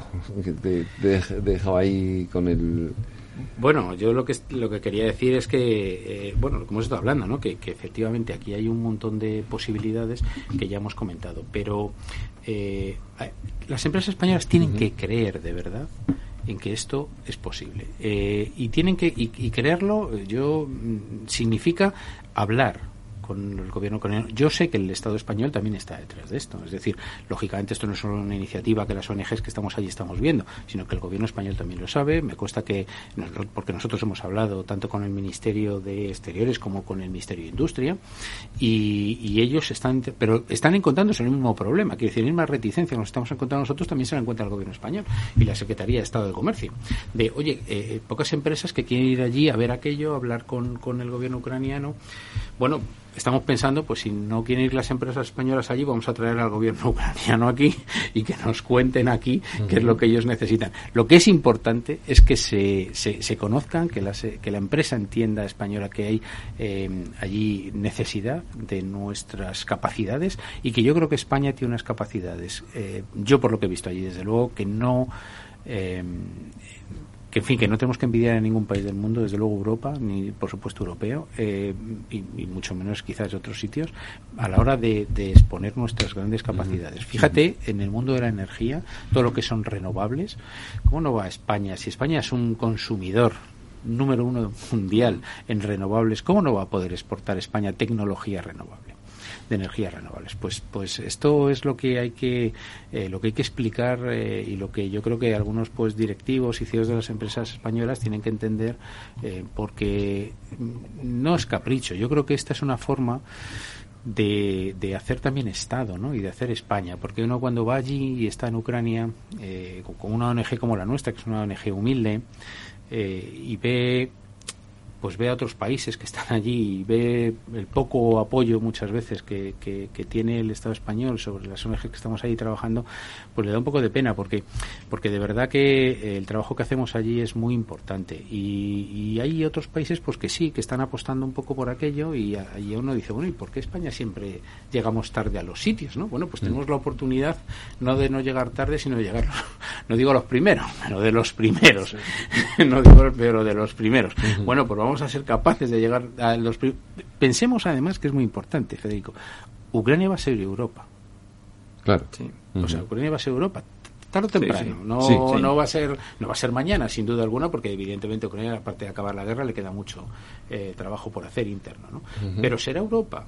Y, y, por tanto será un país europeo con unas capacidades tremendas en las que ya no estamos hablando de, de cooperar con un país, sino de tener un socio, un aliado y yo también te puedo decir que la relación que existe entre Ucrania y España a nivel personal, es decir, la, sensación cuando tú hablas con los ciudadanos ucranianos sobre lo que es España, a lo que es Francia, a lo que es Alemania, a lo que es el Reino Unido, no tiene nada que ver. O sea, cómo nos aprecian, cómo nos eh, valoran. Os voy a contar un ejemplo. La zona de Lviv, que es la zona más occidental de Ucrania, la zona que está más pegada a, a, a Polonia es una zona que en el que hay muchísimos investigadores hispanófilos, y muchísimos, hasta el punto de que en esa región, o, eh, en esa, toda esa región, digamos, esa especie de comunidad autónoma, eh, porque allí también funciona un modelo un poco de autonomías, ¿no? de, regiones, digamos, el segundo idioma en los muchísimos colegios públicos, en todos los colegios públicos, es el español. Después del ucraniano, antes que el inglés, es el español. De hecho, nosotros nos dimos cuenta cuando ellos nos dijeron esto y recurrimos también como, porque claro, las ONGs no solo llevamos eh, mantas, comida y tal, también llevamos cultura.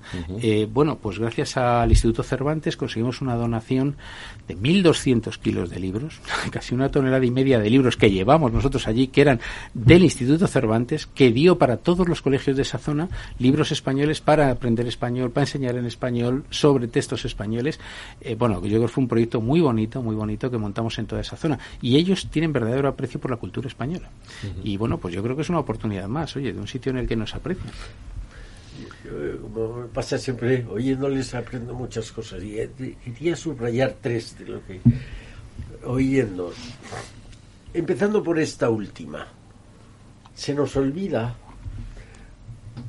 que hace no muchos años, cuarenta y tantos años, España hizo una transición política que fue modélica para todo el mundo. Pero es que hace unos poquitos años más España hizo una transformación económica que sirvió de base para estar donde estamos hoy, pero que también todo el mundo la vio con admiración.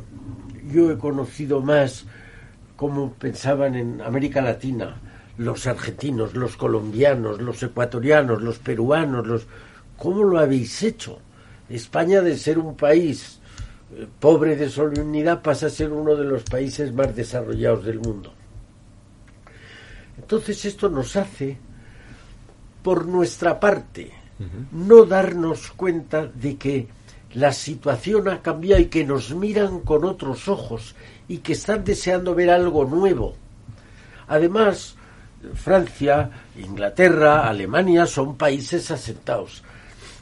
Cuando llegan países no solo como Ucrania, sino como Hungría o Polonia, ven, esos son las torres inconquistables. Sin embargo, a nosotros nos ven como uno que ha llegado hace poco. Nosotros, España no fue un país fundador de la Unión Europea.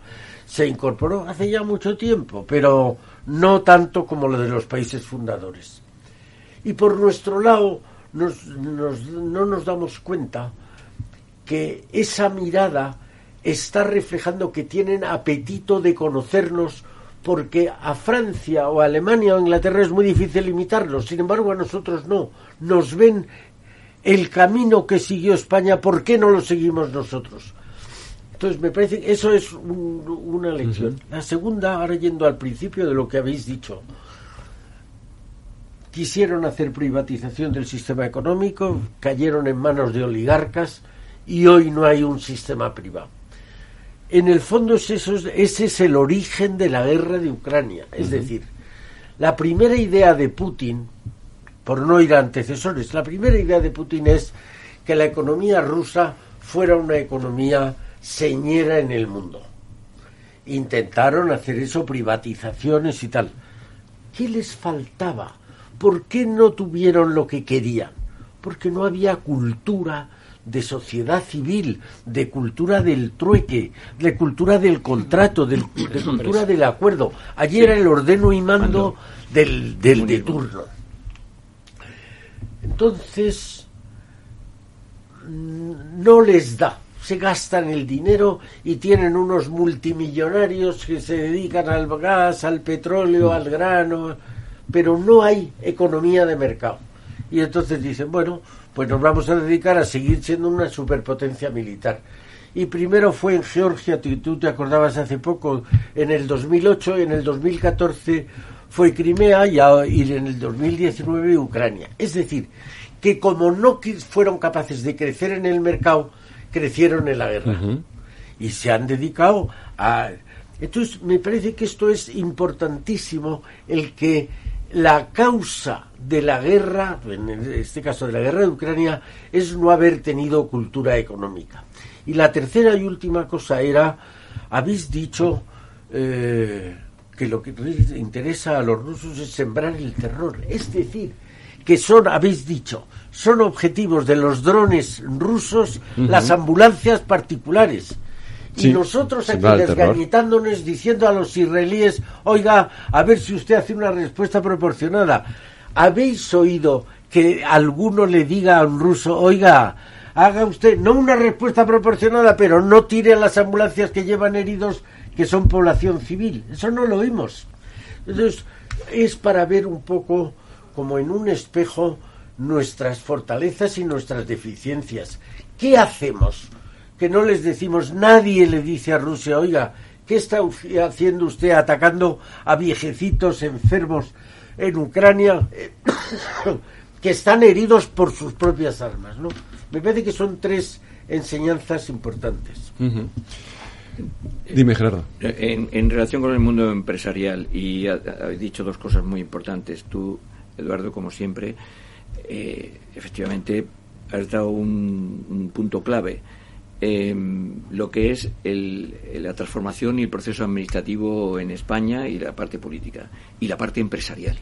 La parte empresarial mejoró muchísimo y ha acompañado algunas veces pues a, instituciones eh, fuera de España para explicar pues cómo ha mejorado la agencia tributaria, que es un ejemplo en el mundo demasiado, ha evolucionado demasiado bien. Pero ha evolucionado la sanidad, ha evolucionado eh, todo, aparte de la política. Eh, eh, en, el caso nuestro tenemos ejemplos de, éxito. El tema de canalización de agua, de explotación de agua, de lo que son eliminación de residuos, de lo que es la parte, como ha dicho, fotovoltaica, de tal. Creo que hay empresas en España muy preparadas tienen miedo en algunos casos a asistir y a, un, pues a un tema como, como una guerra. ¿Quién no? A mí me dicen, y me dijeron que fuese a Ucrania, y te lo tienes que pensar, porque efectivamente da miedo. Bueno, pero es evidente que tiene su peligro. Sí, claro.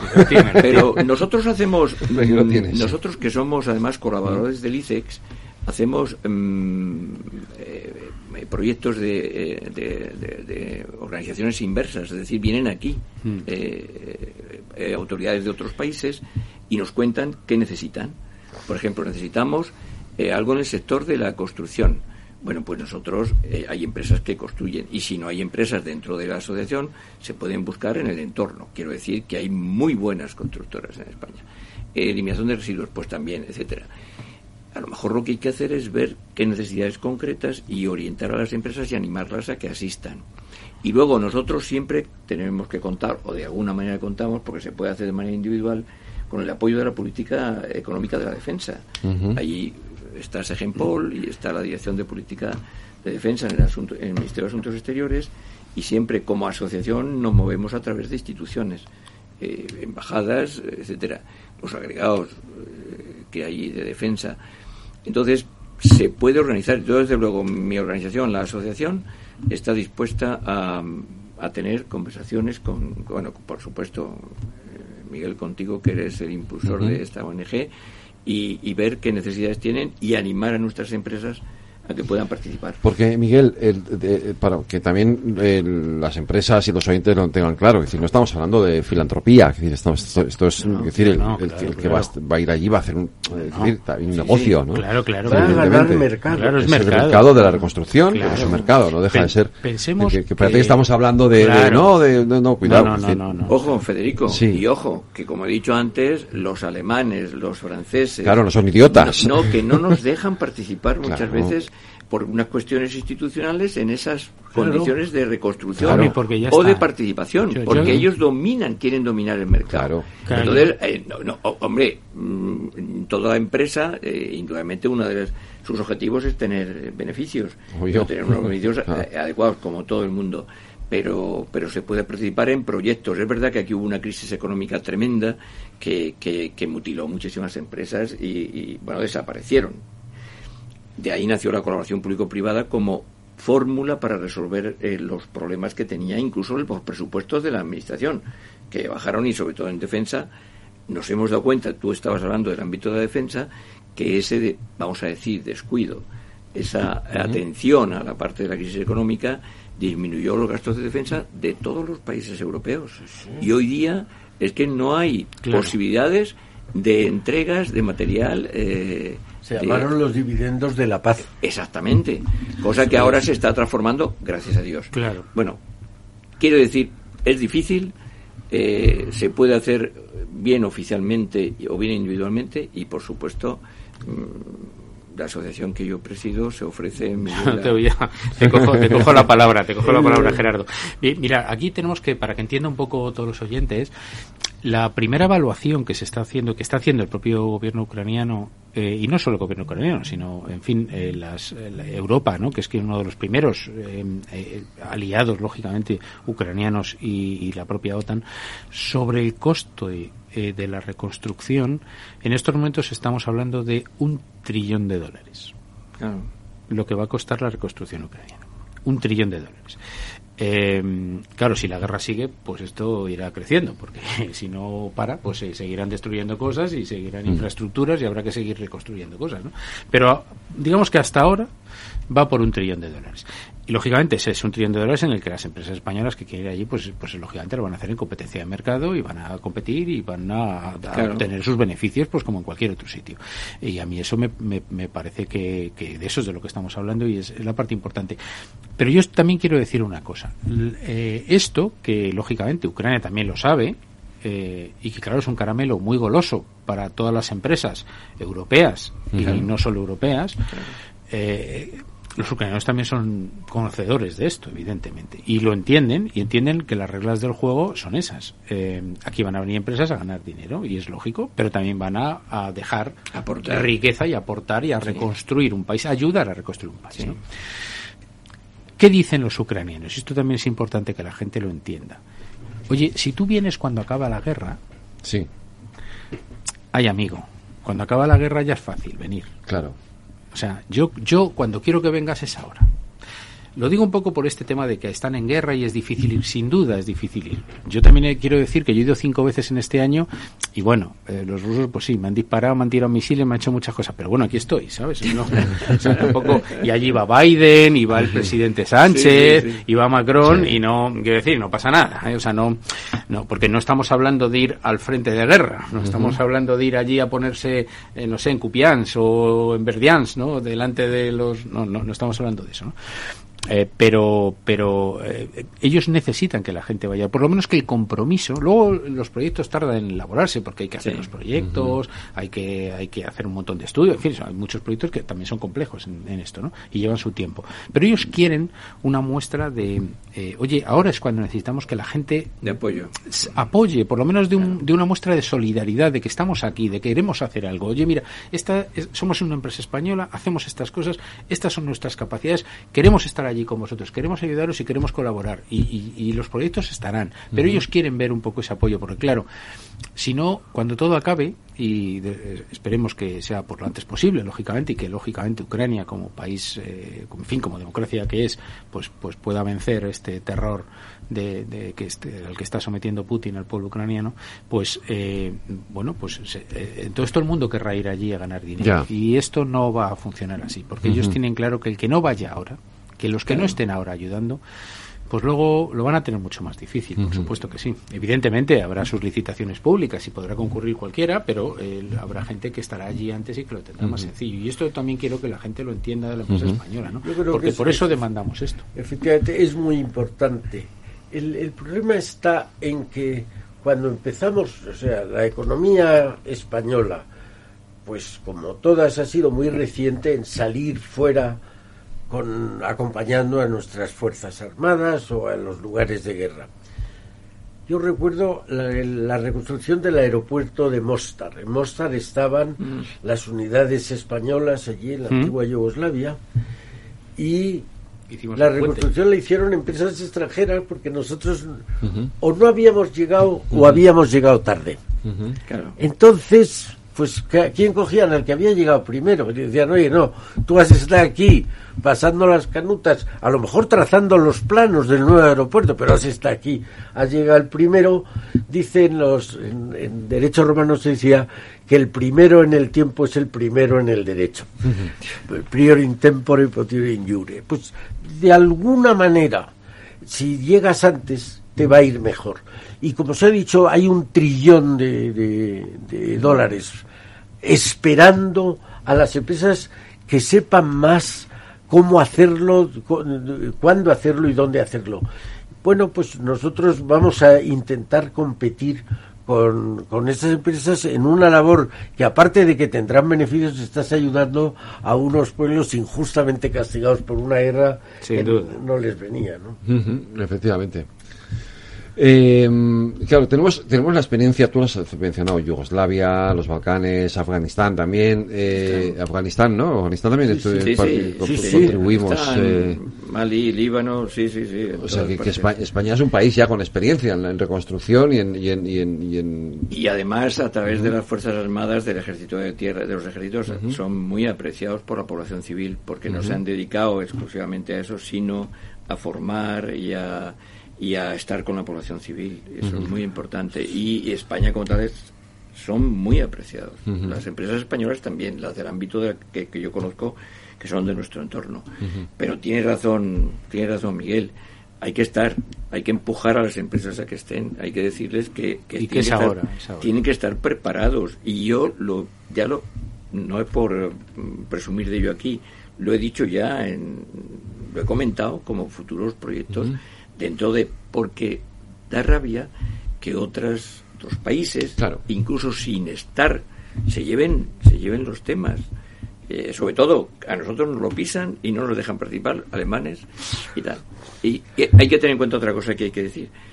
Sin el material se está comprando actualmente o sea en comparación con otros países como Alemania que han subido los presupuestos de manera importantísima en el ámbito pues de, de la defensa pues están acaparando material para la guerra e incluso para la posible reconstrucción. Y hay que pensar en ello ya. Hay una cosa que me gusta mucho subrayar oyendo esto.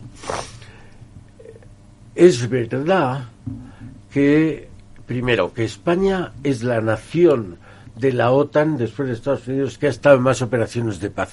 Sí, sí. ¿Eh? el mayor número de operaciones de paz. Pero segundo, cuando estábamos en la, en la guerra de los Balcanes, el Ministerio Español invitó a 60 periodistas yugoslavos a que vieran cómo un país, España, que había tenido una guerra civil 60 años antes, estaba funcionando. Y entonces eh, estuvieron una semana aquí, les trajimos en un avión militar, les llevamos un avión militar, y el último día, el lunes, que se volvían ya, tenían una entrevista con el ministro de Defensa. a mí me habían convocado en el Congreso y dije, bueno, que hable uno para dar las gracias. Y vino mi jefe de protocolo y me dijo, no, o que hablan los tres o que no habla ninguno. Bueno, pues que hablen los tres, pero cada uno tres minutos para poder...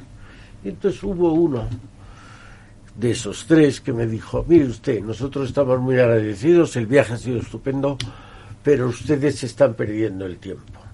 Yo lo único que quiero es matar a estos. No es que yo sea el malo, ellos lo único que quieren es matarme a mí. Pero hay una cosa que le querría dar las gracias a ustedes que tienen el mejor ejército del mundo. Y yo puse una cara como de poca creencia y dije, bueno, oiga, dije, no, no, si no me refiero a ustedes porque tengan el mejor armamento o la mejor del mundo. Lo que me refiero es que cuando en Mostar, en un semáforo, hay una viejecita a cruzar la calle, el soldado alemán o el francés o el americano o el inglés no se paran, pero el legionario español se para, coge a la viejecita y le cruza. Y cuando hay un niño con cara de hambre, ninguno se pero el, el, soldado español se mete la mano en el bolsillo del pantalón y saca un bocadillo y se lo da al niño. Y el tío este diciendo yo lo que quiero es matarnos, se le saltaban las lágrimas a decir eso. Es decir, que nuestras Fuerzas Armadas, a vez de dejar muy alto el pabellón español, están abriendo el terreno para las empresas españolas, porque si usted después de eso va al nieto de la viejecita o al padre del niñito y le dice, soy una empresa española, te va a mirar con más simpatía. Y en el fondo eso es tender lazos, tender puentes con otras naciones que, como se ha dicho, son primero importantes y segundo están en Europa. Sin duda, sin duda, eso que comentas, además eso se ve allí, cuando estás allí, eh, fíjate que eso sucede incluso, habría que presumir evidentemente esto, pero con las organizaciones no gubernamentales que estamos ahí trabajando. Nosotros somos la única empresa, la, única organización, perdón, no gubernamental que está trabajando en española, quiero decir, ¿no? 100% española, que decir, evidentemente el Cruz Roja Internacional, pues hay españoles, hay Cruz Roja Internacional, pero Cruz Roja Internacional no es una ONG española, es Cruz Roja Internacional o Médicos del Mundo o un montón de estas, ¿no? Española, eh, 100%, eh, pues somos la única que estamos allí. Entonces, cuando vas a estas zonas del frente, pues por ejemplo, a hacer una cosa, eh, bueno, pues lo que hizo Emma a la que la pobre mujer los rusos la bombardearon porque la vieron precisamente y como yo os decía antes eh, en cuanto te ven van a por ti, te van con los drones y, la, este, y, te, dan.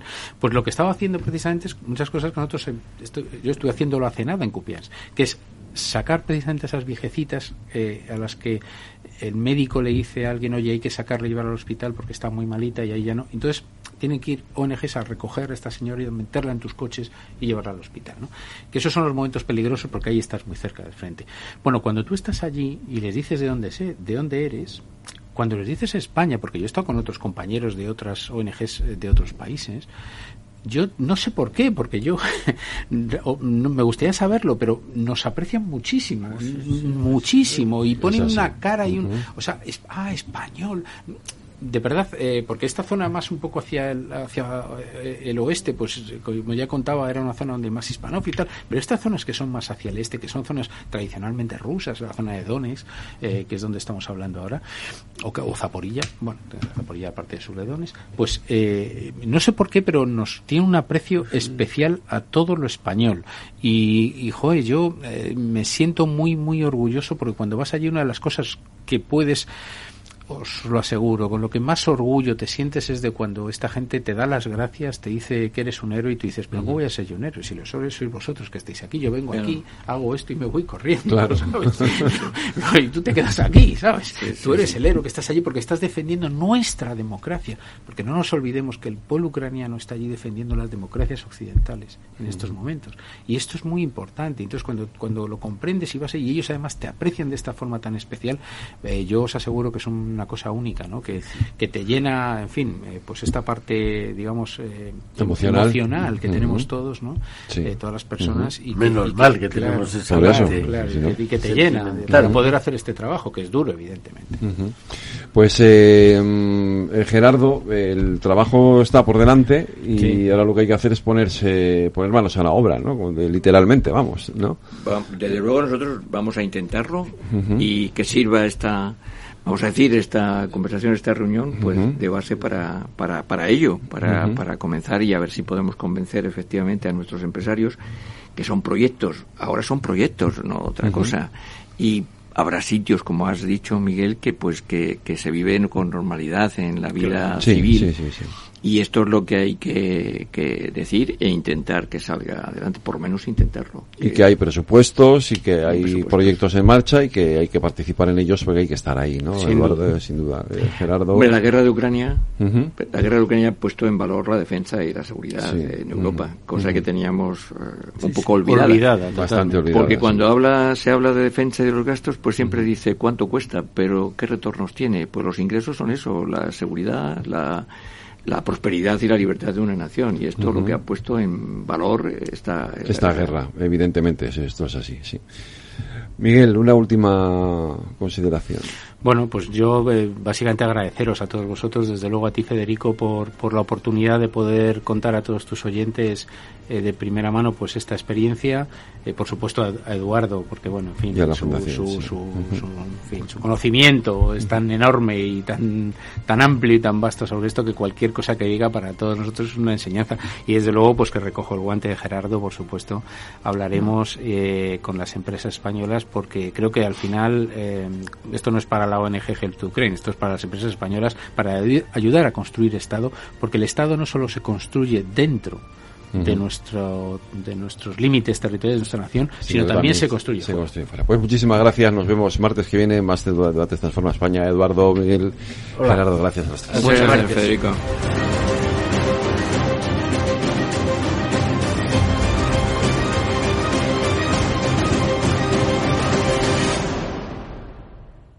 Este es un mensaje para todos los oyentes de radio y es solo para decir gracias. Gracias por dedicarnos tres horas cada día. Gracias por escucharnos en casa, en el coche, en el trabajo, en un móvil o donde sea, en directo o en podcast. Gracias por tu fidelidad, porque gracias a ti, la radio sigue siendo un gran medio, el más creíble, en el que más confías y el que mejor te informa y entretiene. El medio del día a día, de la actualidad al instante y que te acompaña siempre estés donde estés. Radio Value, la Asociación de Radios Comerciales te da gracias a ti.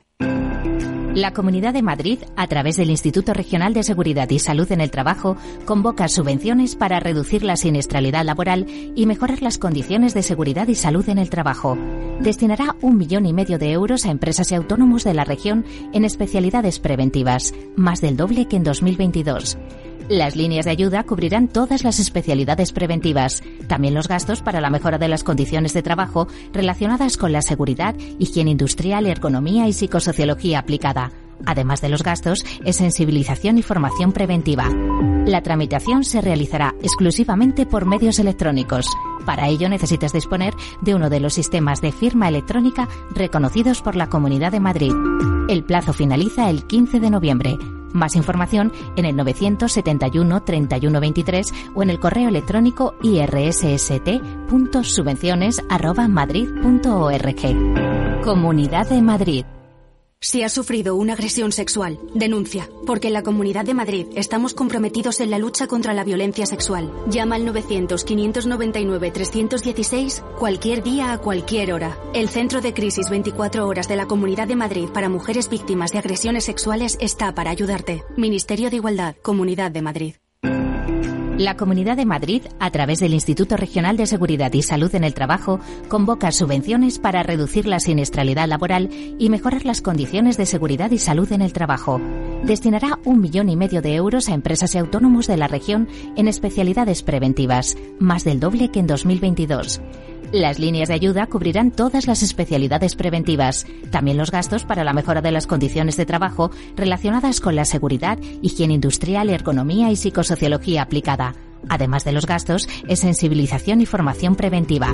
La tramitación se realizará exclusivamente por medios electrónicos. Para ello necesitas disponer de uno de los sistemas de firma electrónica reconocidos por la Comunidad de Madrid.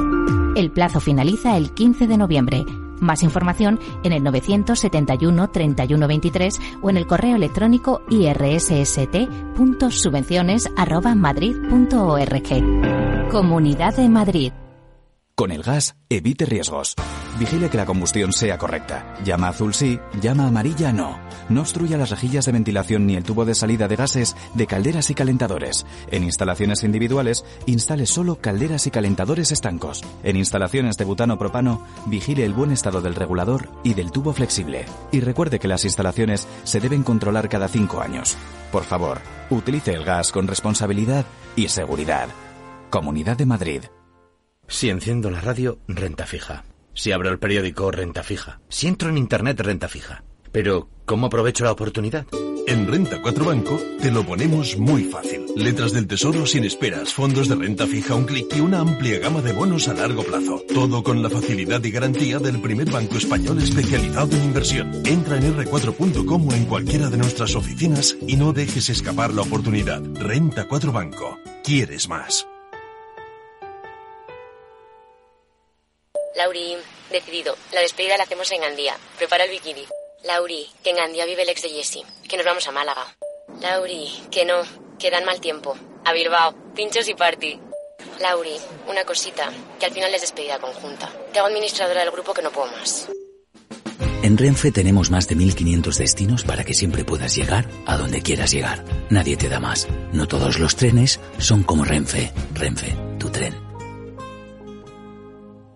Este es un mensaje para todos los oyentes de radio y es solo para decir gracias. Gracias por dedicarnos tres horas cada día. Gracias por escucharnos en casa, en el coche, en el trabajo, en un móvil o donde sea, en directo o en podcast. Gracias por tu fidelidad, porque gracias a ti, la radio sigue siendo un gran medio, el más creíble, en el que más confías y el que mejor te informa y entretiene. El medio del día a día, de la actualidad al instante y que te acompaña siempre estés donde estés. Radio Value, la Asociación de Radios Comerciales te da gracias a ti. ¿Qué es ir más allá?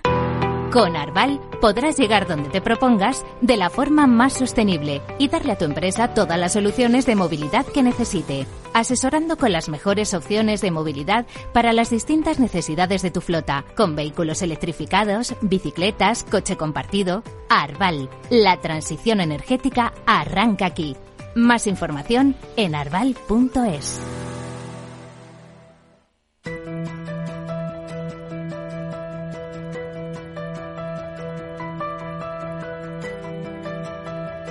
En el balance con Pilar Rodríguez nos preocupamos por nuestras familias enredadas.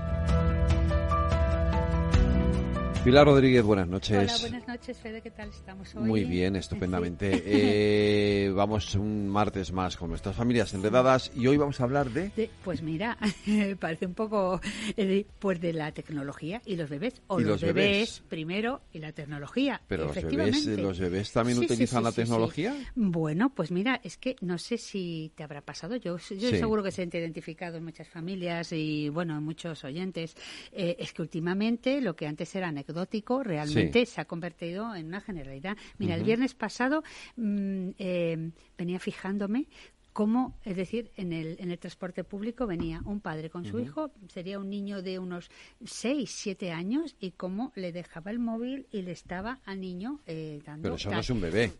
No. Ahora, ya, no, no, yo de eso te quería preguntar. No, no, pero, claro, pero, es, cuando de mm. repente reparo y digo, mira, como siempre, tantas veces, digo esto que, digo que yo creo que hay que tratarlo, ¿no? Esto en algún momento. A continuación, pues me he encontrado, es decir, en, en la calle, pero en una terraza, a una persona con un bebé y tenían al, al, bebé en un carrito, dándole tal.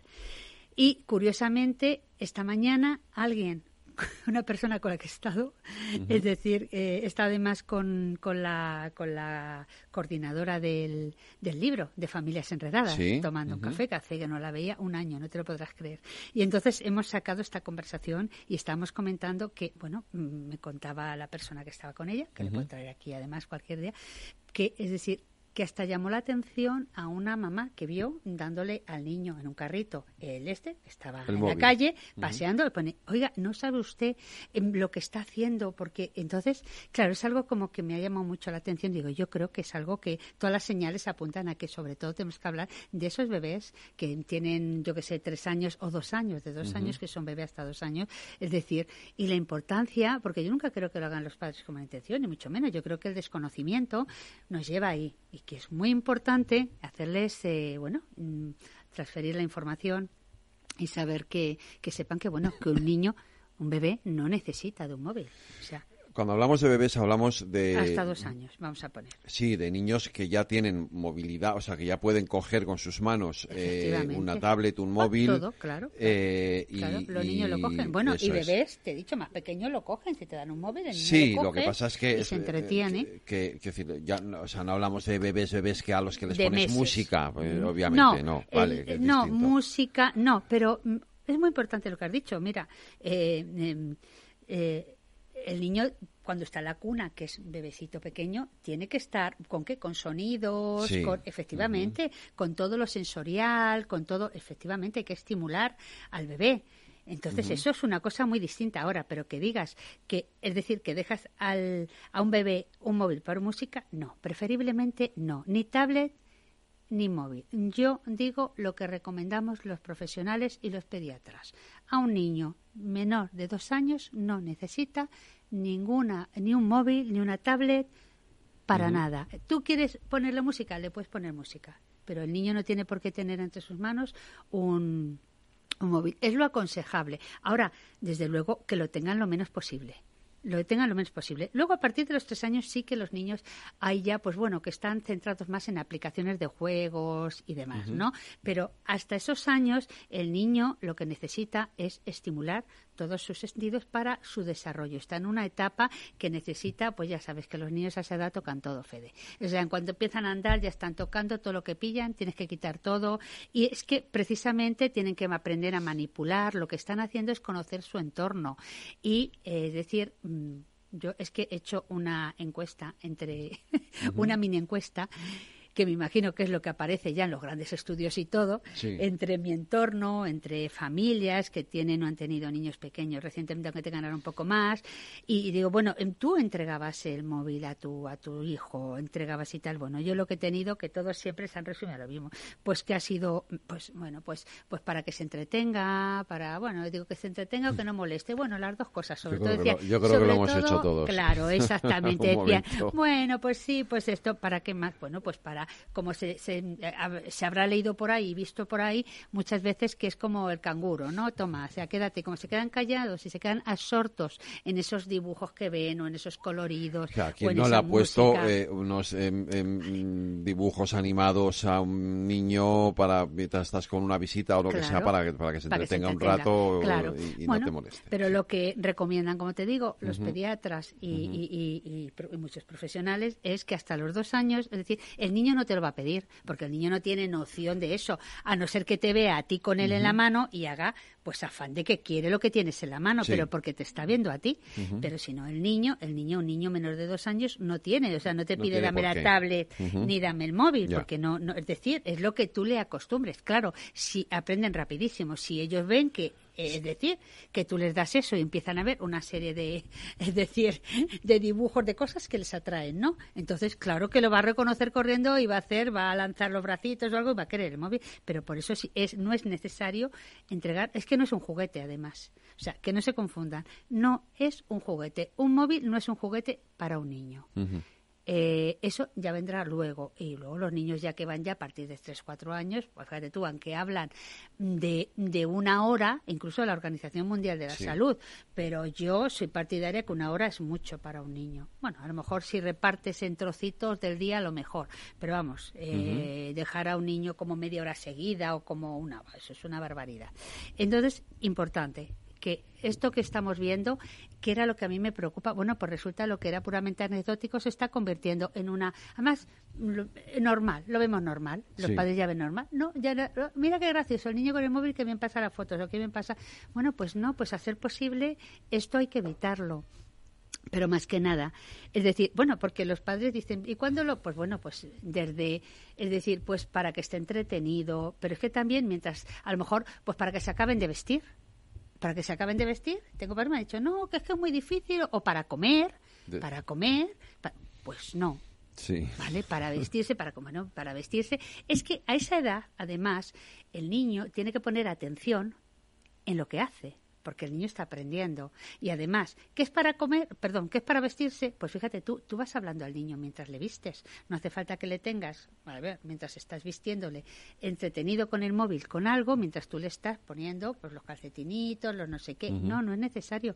Es que es mucho más interesante que el niño, ese diálogo que tiene con la madre, por decirlo así, o ese monólogo el solo, eh, que interactúe, tiene que interactuar. ¿Para qué? Para que se desarrollen sus capacidades. Entonces es súper importante, además, eh, Em, es mm, eh, lo que estoy diciendo va más allá porque esto, es decir, eh, eh, facultativos, especialistas en, en niños de menos de dos años, están, es decir, han advertido ya sobre las consecuencias que empieza a traer el hecho de que en la etapa del desarrollo que le toca desarrollar al niño sus capacidades determinadas, es decir, que realmente, es decir, pues mm, se les facilite temas de móviles donde realmente les limiten ¿eh? o digamos que no favorezca su desarrollo. Entonces, el niño se desarrolla mucho mejor, pues, a ver, interaccionando con la madre, por ejemplo, te vas a dar un paseo al parque, ¿vale? Ahora lleven el frío un poquito así, pero te vas a dar un paseo.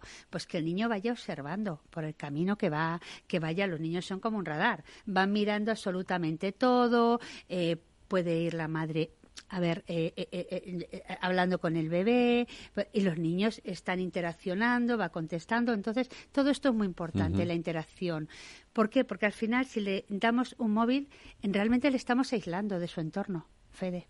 Ya. Le estamos aislando de su entorno. Y entonces es muy importante lo que le está dando ese entorno para que él desarrolle sus capacidades. Y esto no lo hace el móvil no lo hace el móvil. Entonces, entre cero y dos años, ah, yo soy del grupo de profesionales que de verdad no es necesario el móvil, no es necesario. Entonces, pues, si podemos evitarlo, Vale, que tiene un hermano mayor, ahí está el problema. Muchas veces tiene un hermano mayor y ve al hermano mayor y entonces, pues a ver, cada familia yo creo que dentro de esta pauta sabrá cómo, cómo eh, de la mejor manera, pues a ver, si no se puede seguir a pie juntillas, pero cumplirla de alguna manera, porque yo creo que en cuanto tenemos esa información, pues pues es decir, pues uno se intenta ceñir, ¿no? Si no es al 100%, en la medida que se puede. Y a lo mejor, si estaba acostumbrada a dar a mi hijo, pues cuando en transporte público, cuando tal, pues a lo mejor ya sé esto y a lo mejor pues voy interaccionando con él, que vaya mirando, que vaya observando y tengo otra eso. Porque, bueno, como ya sé lo que ocurre, fíjate tú, el lenguaje de los niños que están, eh, pues eso, que realmente interactúan más con un, con un móvil. Hablo de los niños hasta dos años, ¿eh?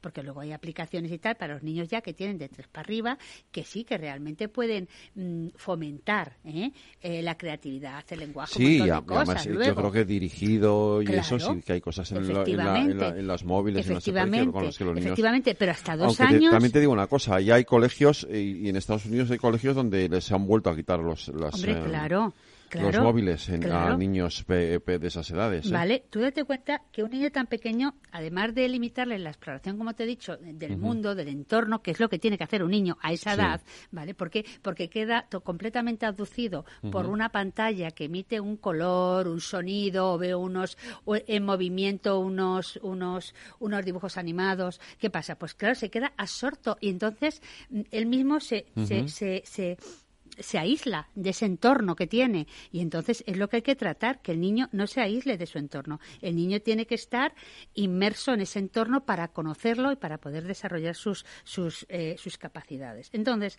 mm, a ver, eh, todo lo que tenga que ver con móviles, con tabletas y demás, es decir, habrá que sustituirlo. Esto como, como mm, eh, a ver, como pauta general es lo mejor es sustituirlo por todo lo que sea pues manipulativo y todo lo que sea social, pues juego con otros niños, con sus iguales, es decir, pues que se relacionen, que vea, eh, todo lo que sea, bueno, con el adulto interactuar es súper importante, entonces todo lo que sea interactuar y todo lo que es el juego manipulativo a esas edades es lo principal. ¿Por qué? Porque el niño conoce así su entorno, es como conoce el mundo, por decir así. Eh, eh, los niños no saben realmente, no tienen conciencia de lo que es el móvil, como te he dicho entonces no, es necesario que, se lo den. O sea, porque el niño no te lo va a pedir si tú no lo sacas, por decirlo así. Claro. Muy bien. Entonces, em, fíjate tú que hay un estudio de, de, de pediatras de 2017 que dicen que aumenta la probabilidad de retraso en el habla cuanto más tiempo pasen los menores de dos años frente a las pantallas. ¿Cómo, cómo aumenta cuánto? Aumenta, ¿vale? O sea, está, está servido en bandeja, es decir, los retrasos en el habla eh, en los menores de dos años eh, a medida que cuanto más tiempo pasen, ¿vale? Eh, en el este. Eh, es decir, cada 30 minutos diario, ¿vale? Del uso de pantalla está vinculado a un 49% más de riesgo mm, de que mm, en su lenguaje, sobre todo de expresión, a la hora de verbalizar, de expresar los niños, es decir, lo hacen peor que los niños que realmente mm, pasan, cuanto menos horas pasan, con una pantalla, es decir, mejor, porque se ve que interaccionan con el entorno. ¿Por qué? Pues porque, es decir, les limita el desarrollo del lenguaje. O sea, un niño que está sorto no habla realmente, está mirando. Ojo, que con eso que estamos diciendo de los, eh, de, mm, hemos dicho, mm, estamos, mira, ya que hablamos de la, eh, mm, eh, está mirando, está visualizando, pues efectivamente los niños que pasan menores de dos años, date cuenta que tienen que fijar la vista y entonces ellos tienen que desarrollar partes de, eh, de las capacidades que tienen. Pero realmente fijar la vista continuamente en una pantalla, realmente no está eso preparado el bebé para hacerlo. ¿Vale? No, para fijar y centrar la atención durante horas o durante tiempo en un, en un móvil, en una pantalla. Entonces, es importante que el niño, el niño tiene que explorar, tiene que eso, pero no estar fijo. Entonces, hay problemas de fatiga visual, problemas oculares, Eh, y bueno, y luego ya otros que van asociados, como es decir, eh, decir, pues eh, todo lo que tiene que ver con abuso de pantallas, ¿no? Pues tienen también los niños, aparte, bueno, dolores, porque hay niños que si lo sientas en una sillita, en un sitio y mucho tiempo con un esto, y el niño no se mueve, a esas edades el niño a nivel físico tiene que saltar, tiene que brincar, tiene que dar volteretas, lo que sea, quiero decir. Pero el niño, es decir, si le sientas, si le tienes sentadito sin moverse, no, es bueno que el niño pues, pues se mueva. ¿Eh? Es decir, lo que es todo lo sensorial y eh, todo el aspecto físico es importante que se, que se, que se fomente, que se fomente. Em, eh, bueno, por supuesto, los hábitos son importantes. Si tú, es decir, habitúas a un niño a tener un móvil y a entretenerse con un móvil, el niño te lo va a pedir, porque sabemos que es adictivo. ¿Vale? Sí, sí, sí. No, no, en el momento en el que niño te va a, dárselo, te lo va a estar pidiendo. Y, te va, y va a chillar. Va a chillar, si no se lo das, va a llorar. ¿Por qué? Pues porque realmente mm, ya le has enseñado. Es decir, algo que se va a quedar hipnotizado con ello. Entonces, eh, no pasa nada, ¿eh? porque mm, siempre luego podemos hablar un poco que cómo podemos eh, retirar a un bebé de dos años, menor de dos años o de niño de dos años, el móvil, pero es importante seguir un poquito por lo que puede eh, eh, producir. Entonces, mm, aparte de, que se pueden aislar ¿no? del entorno, que eso ya lo hemos dicho, pues em, el niño tiene que jugar con otros niños, entonces eh, tiene que aprender a jugar y, ojo, tiene que aprender... aísla. claro, aísla, pero tiene que aprender también a estar solo, no pasa nada. Es que parece que tiene que estar. Es decir, el niño solo no, o está con otros, o está con o si no, solo no puede estar. puede leer, puede jugar, puede, jugar. Lo que hablamos con dos años, puede leer no, pero claro, pero el niño, claro, pero va a jugar. Entonces el niño tiene que aprender a jugar también él solo, a entretenerse solo. Le puedes tener al lado tuyo vigilándole un poco, pero el niño está en su mundo y el niño aprende a hacer ruidos, tiene ese, a ver, ese, esa conversación que tienen ellos, de que empiezan a hablar y todo eso. Entonces es súper importante que en los hábitos del bebé no introduzcamos el móvil, por favor. Eso no podemos hacerle, ¿vale? Eh, hemos dicho que no necesita el, móvil y desde luego, es decir, exponerle, eh, lo que se tiene que hacer es ponerle estímulos que fomenten todo lo que estamos hablando. Eh, tenemos que darnos cuenta que realmente un móvil es un, mm, un reforzador muy potente, que lo que refuerza, lo único que refuerza es el aislamiento, de que el niño se, sienta absorto en esa, en esa cajita, en esa tablet. ¿eh? Entonces, em, como hemos dicho, en el primer año, sobre todo, es importante que el niño pues eh, aprenda las cosas del entorno que le rodean y fomente el lenguaje. Entonces, todo esto se hace haciéndolo. Mm, tenemos que darnos cuenta que, es decir, que, a ver, los móviles que ofrecen, ofrecen un como un bombardeo, ¿no? Por decirlo así, de, eh, de, estímulos, ¿no? Y entonces eso no es, eso no favorece a un bebé de dos años, no favorece, porque el bebé de dos años tiene que ir poco a poco, es decir, pues, pues, pues eso, pues avanzando y desarrollándose sus capacidades, hablando y desde aquí se, se, se fomenta más bien que mm, se retire el móvil y o que se haga lo menos posible. Yo creo que voy a comentar un poco qué se puede hacer para quitar, ¿no? ¿Cómo se convence a un niño para que deje de tener un móvil, para que, para que lo Bueno, los niños de dos años, o sea, es Porque decir, lo decías antes, cuando se lo has dejado varias veces, luego viene la pataleta, ¿no? Sí, la pataleta, pero mira, cuando ponemos, por ejemplo, unos dibujos animados a un niño de dos años, y eso además lo dicen pediatras, ¿vale? Un niño de dos años no conoce, es decir, eh, los dibujos, o sea, el contexto de un dibujo animado, pues le llama la atención la figura y lo que hace, pero en realidad el niño no está entendiendo lo que es el dibujo animado de, de, la historia que esté contando. Entonces, es decir, simplemente se queda absorto en, las figuras que se mueven o el ruido que, que, hacen, pero en realidad no, porque están descontextualizados en realidad. O sea, darlos, el niño no, no contextualiza. O sea, la historia que se esté contando en, esos dibujos animados, ¿no? Entonces, me refiero que no es que el niño diga, es que le gusta ver estos dibujos. Bueno, le gusta ver como si le gusta ver otros. En realidad, el niño lo que le llama la atención son los, o sea, las figuras que se mueven y y, lo que se cuenta o lo que le dice la mamá sobre el dibujo y tal. Entonces, cualquier cosa, desde luego, es mejor, cualquier juego manipulativo que, mm, que verlo ahí. Ahora, ¿cómo le quitamos a un niño? Pues sí, hay que hablar con ellos. Nos ponemos, pues, pues eh, a la altura de ellos y se les explica lo que vamos a hacer, ¿vale? Entonces, em, lo ideal es quitar de la cercanía, es decir, todo tipo de estímulo que tenga que ver con una tablet, con un móvil o que se lo quitemos de la vista, porque si lo ve y sobre todo, muy importante, es decir, los padres somos, ellos imitan la conducta. Si estamos delante de ellos tiempo con el móvil, es posible de que ellos quieran estar también con el móvil. Entonces es muy posible. Entonces, cuando estemos con ellos, lo importante es, eh, es decir, quitar estos estímulos quitar estos estímulos y ya está. Ahora, aquí hay un tema muy importante, es decir, tú di a una mamá o a un papá que va, por ejemplo, con el carrito del bebé, que a lo mejor se para o que se sienta, que está con su móvil, que no lo haga. Pues es que, claro. Es, que, te iba a decir eso, claro. Aquí hay una parte difícil que es no utilizarlo tú. Claro, entonces esto es muy, muy importante. Se puede utilizar para hablar, pero si tú vas con el niño, tú tienes que interactuar con el niño. Es independiente que tú lo uses un momento para hablar, pero que tú sigas interactuando con el bebé. Si tú sigues interactuando con el bebé, el bebé no lo echa de menos. Ahora, si tú se lo das y le estás enseñando fotos, el niño enseguida lo aprende y lo va a querer.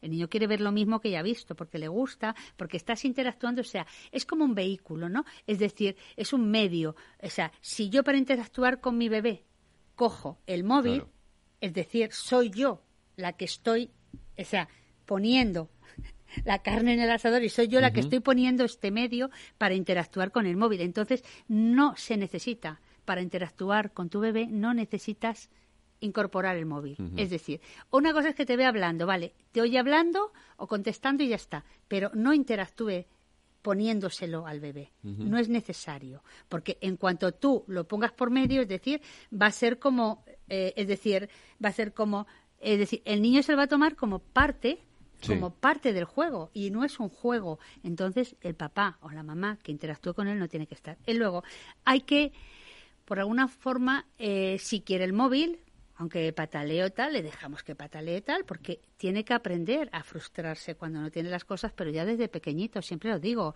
Entonces hay que ofrecerle otras alternativas. ¿Qué le damos? Entonces le puedes preguntar, ¿qué quieres, cariño? ¿Pintar? Vamos a pintar. ¿Qué quieres pintar? Si no quiere porque está enfadado en ese momento, bueno, pues luego cuando quiera, si quiere, nos ponemos. Es muy importante, se le puede coger de la mano, se le puede sentar y se puede empezar o a jugar con él, o a pintar, o a hacer algo.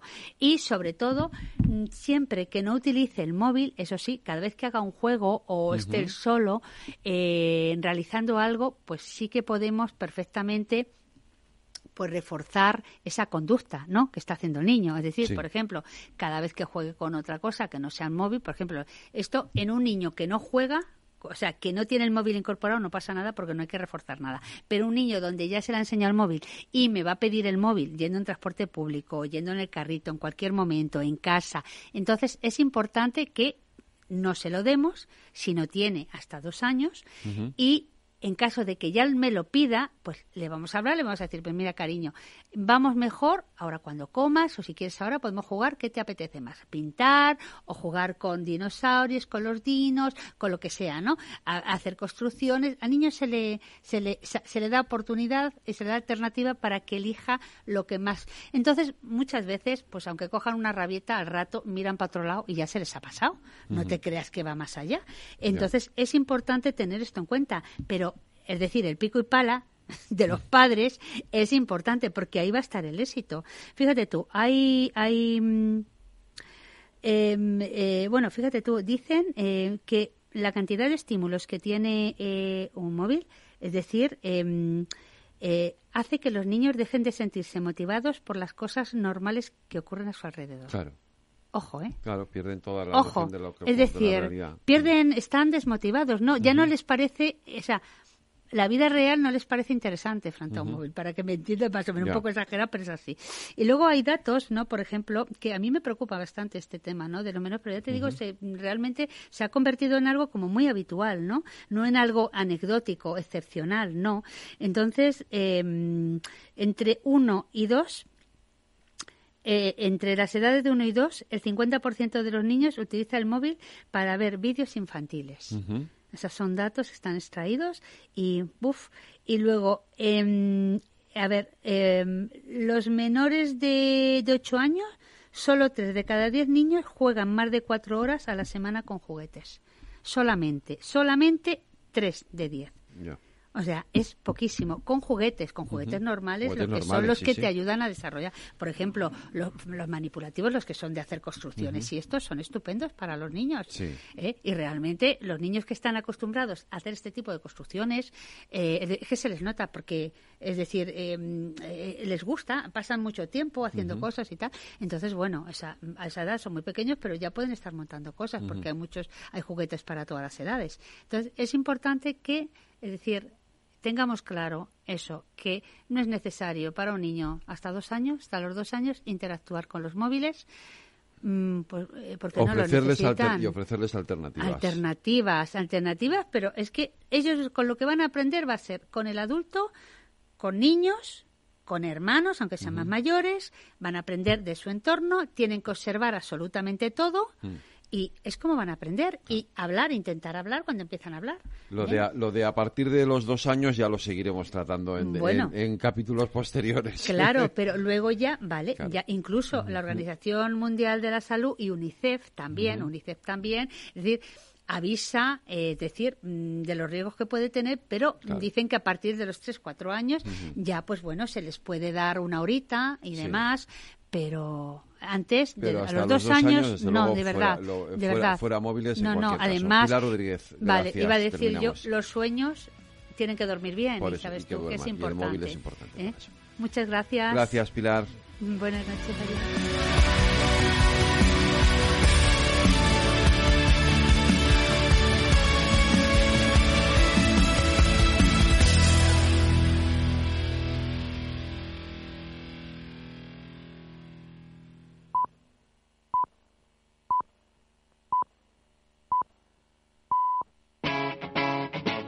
Capital Radio.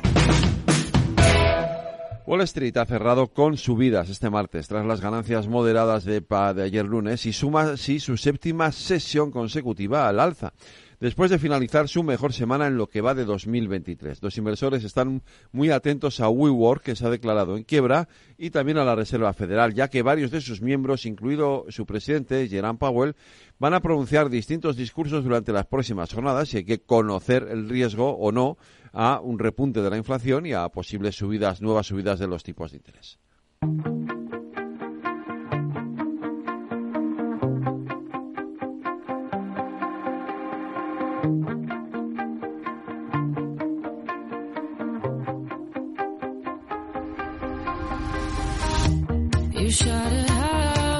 56 años cumple hoy el DJ y productor francés David Guetta, nacido en París, de ascendencia marroquí, sefardí y belga. Se inició como DJ en varias discotecas durante la década de los años 80 y 90 antes de fundar Gun Productions y lanzar su primer álbum, Just a Little More Love, en 2002. Le seguirían Guetta Blaster en 2004, Pop Life en 2007 y One Love en 2009, que incluía los sencillos When Love Takes Over junto a Kelly Rowland lo que le valió para ganar un Grammy y vender más de 5,5 millones de copias en todo el mundo. Nothing But the Bird en 2011, Listen en 2014, ambos top 5 en USA y, por fin, en 2018, Seven. Como productor ha trabajado con una amplia variedad de artistas de música pop y hip hop. Su publicación más reciente fue el tema One in a Million con Bebe Reza en 2023. Con este Titanium de David Guetta, de David Guetta, nos despedimos. Hasta mañana en la redacción Aida Skirek y Lorena Ruiz en la realización técnica Jorge Zumeta. Les habló Federico Quevedo. Cuídense, sean felices y escuchen lo que viene aquí en Capital Radio.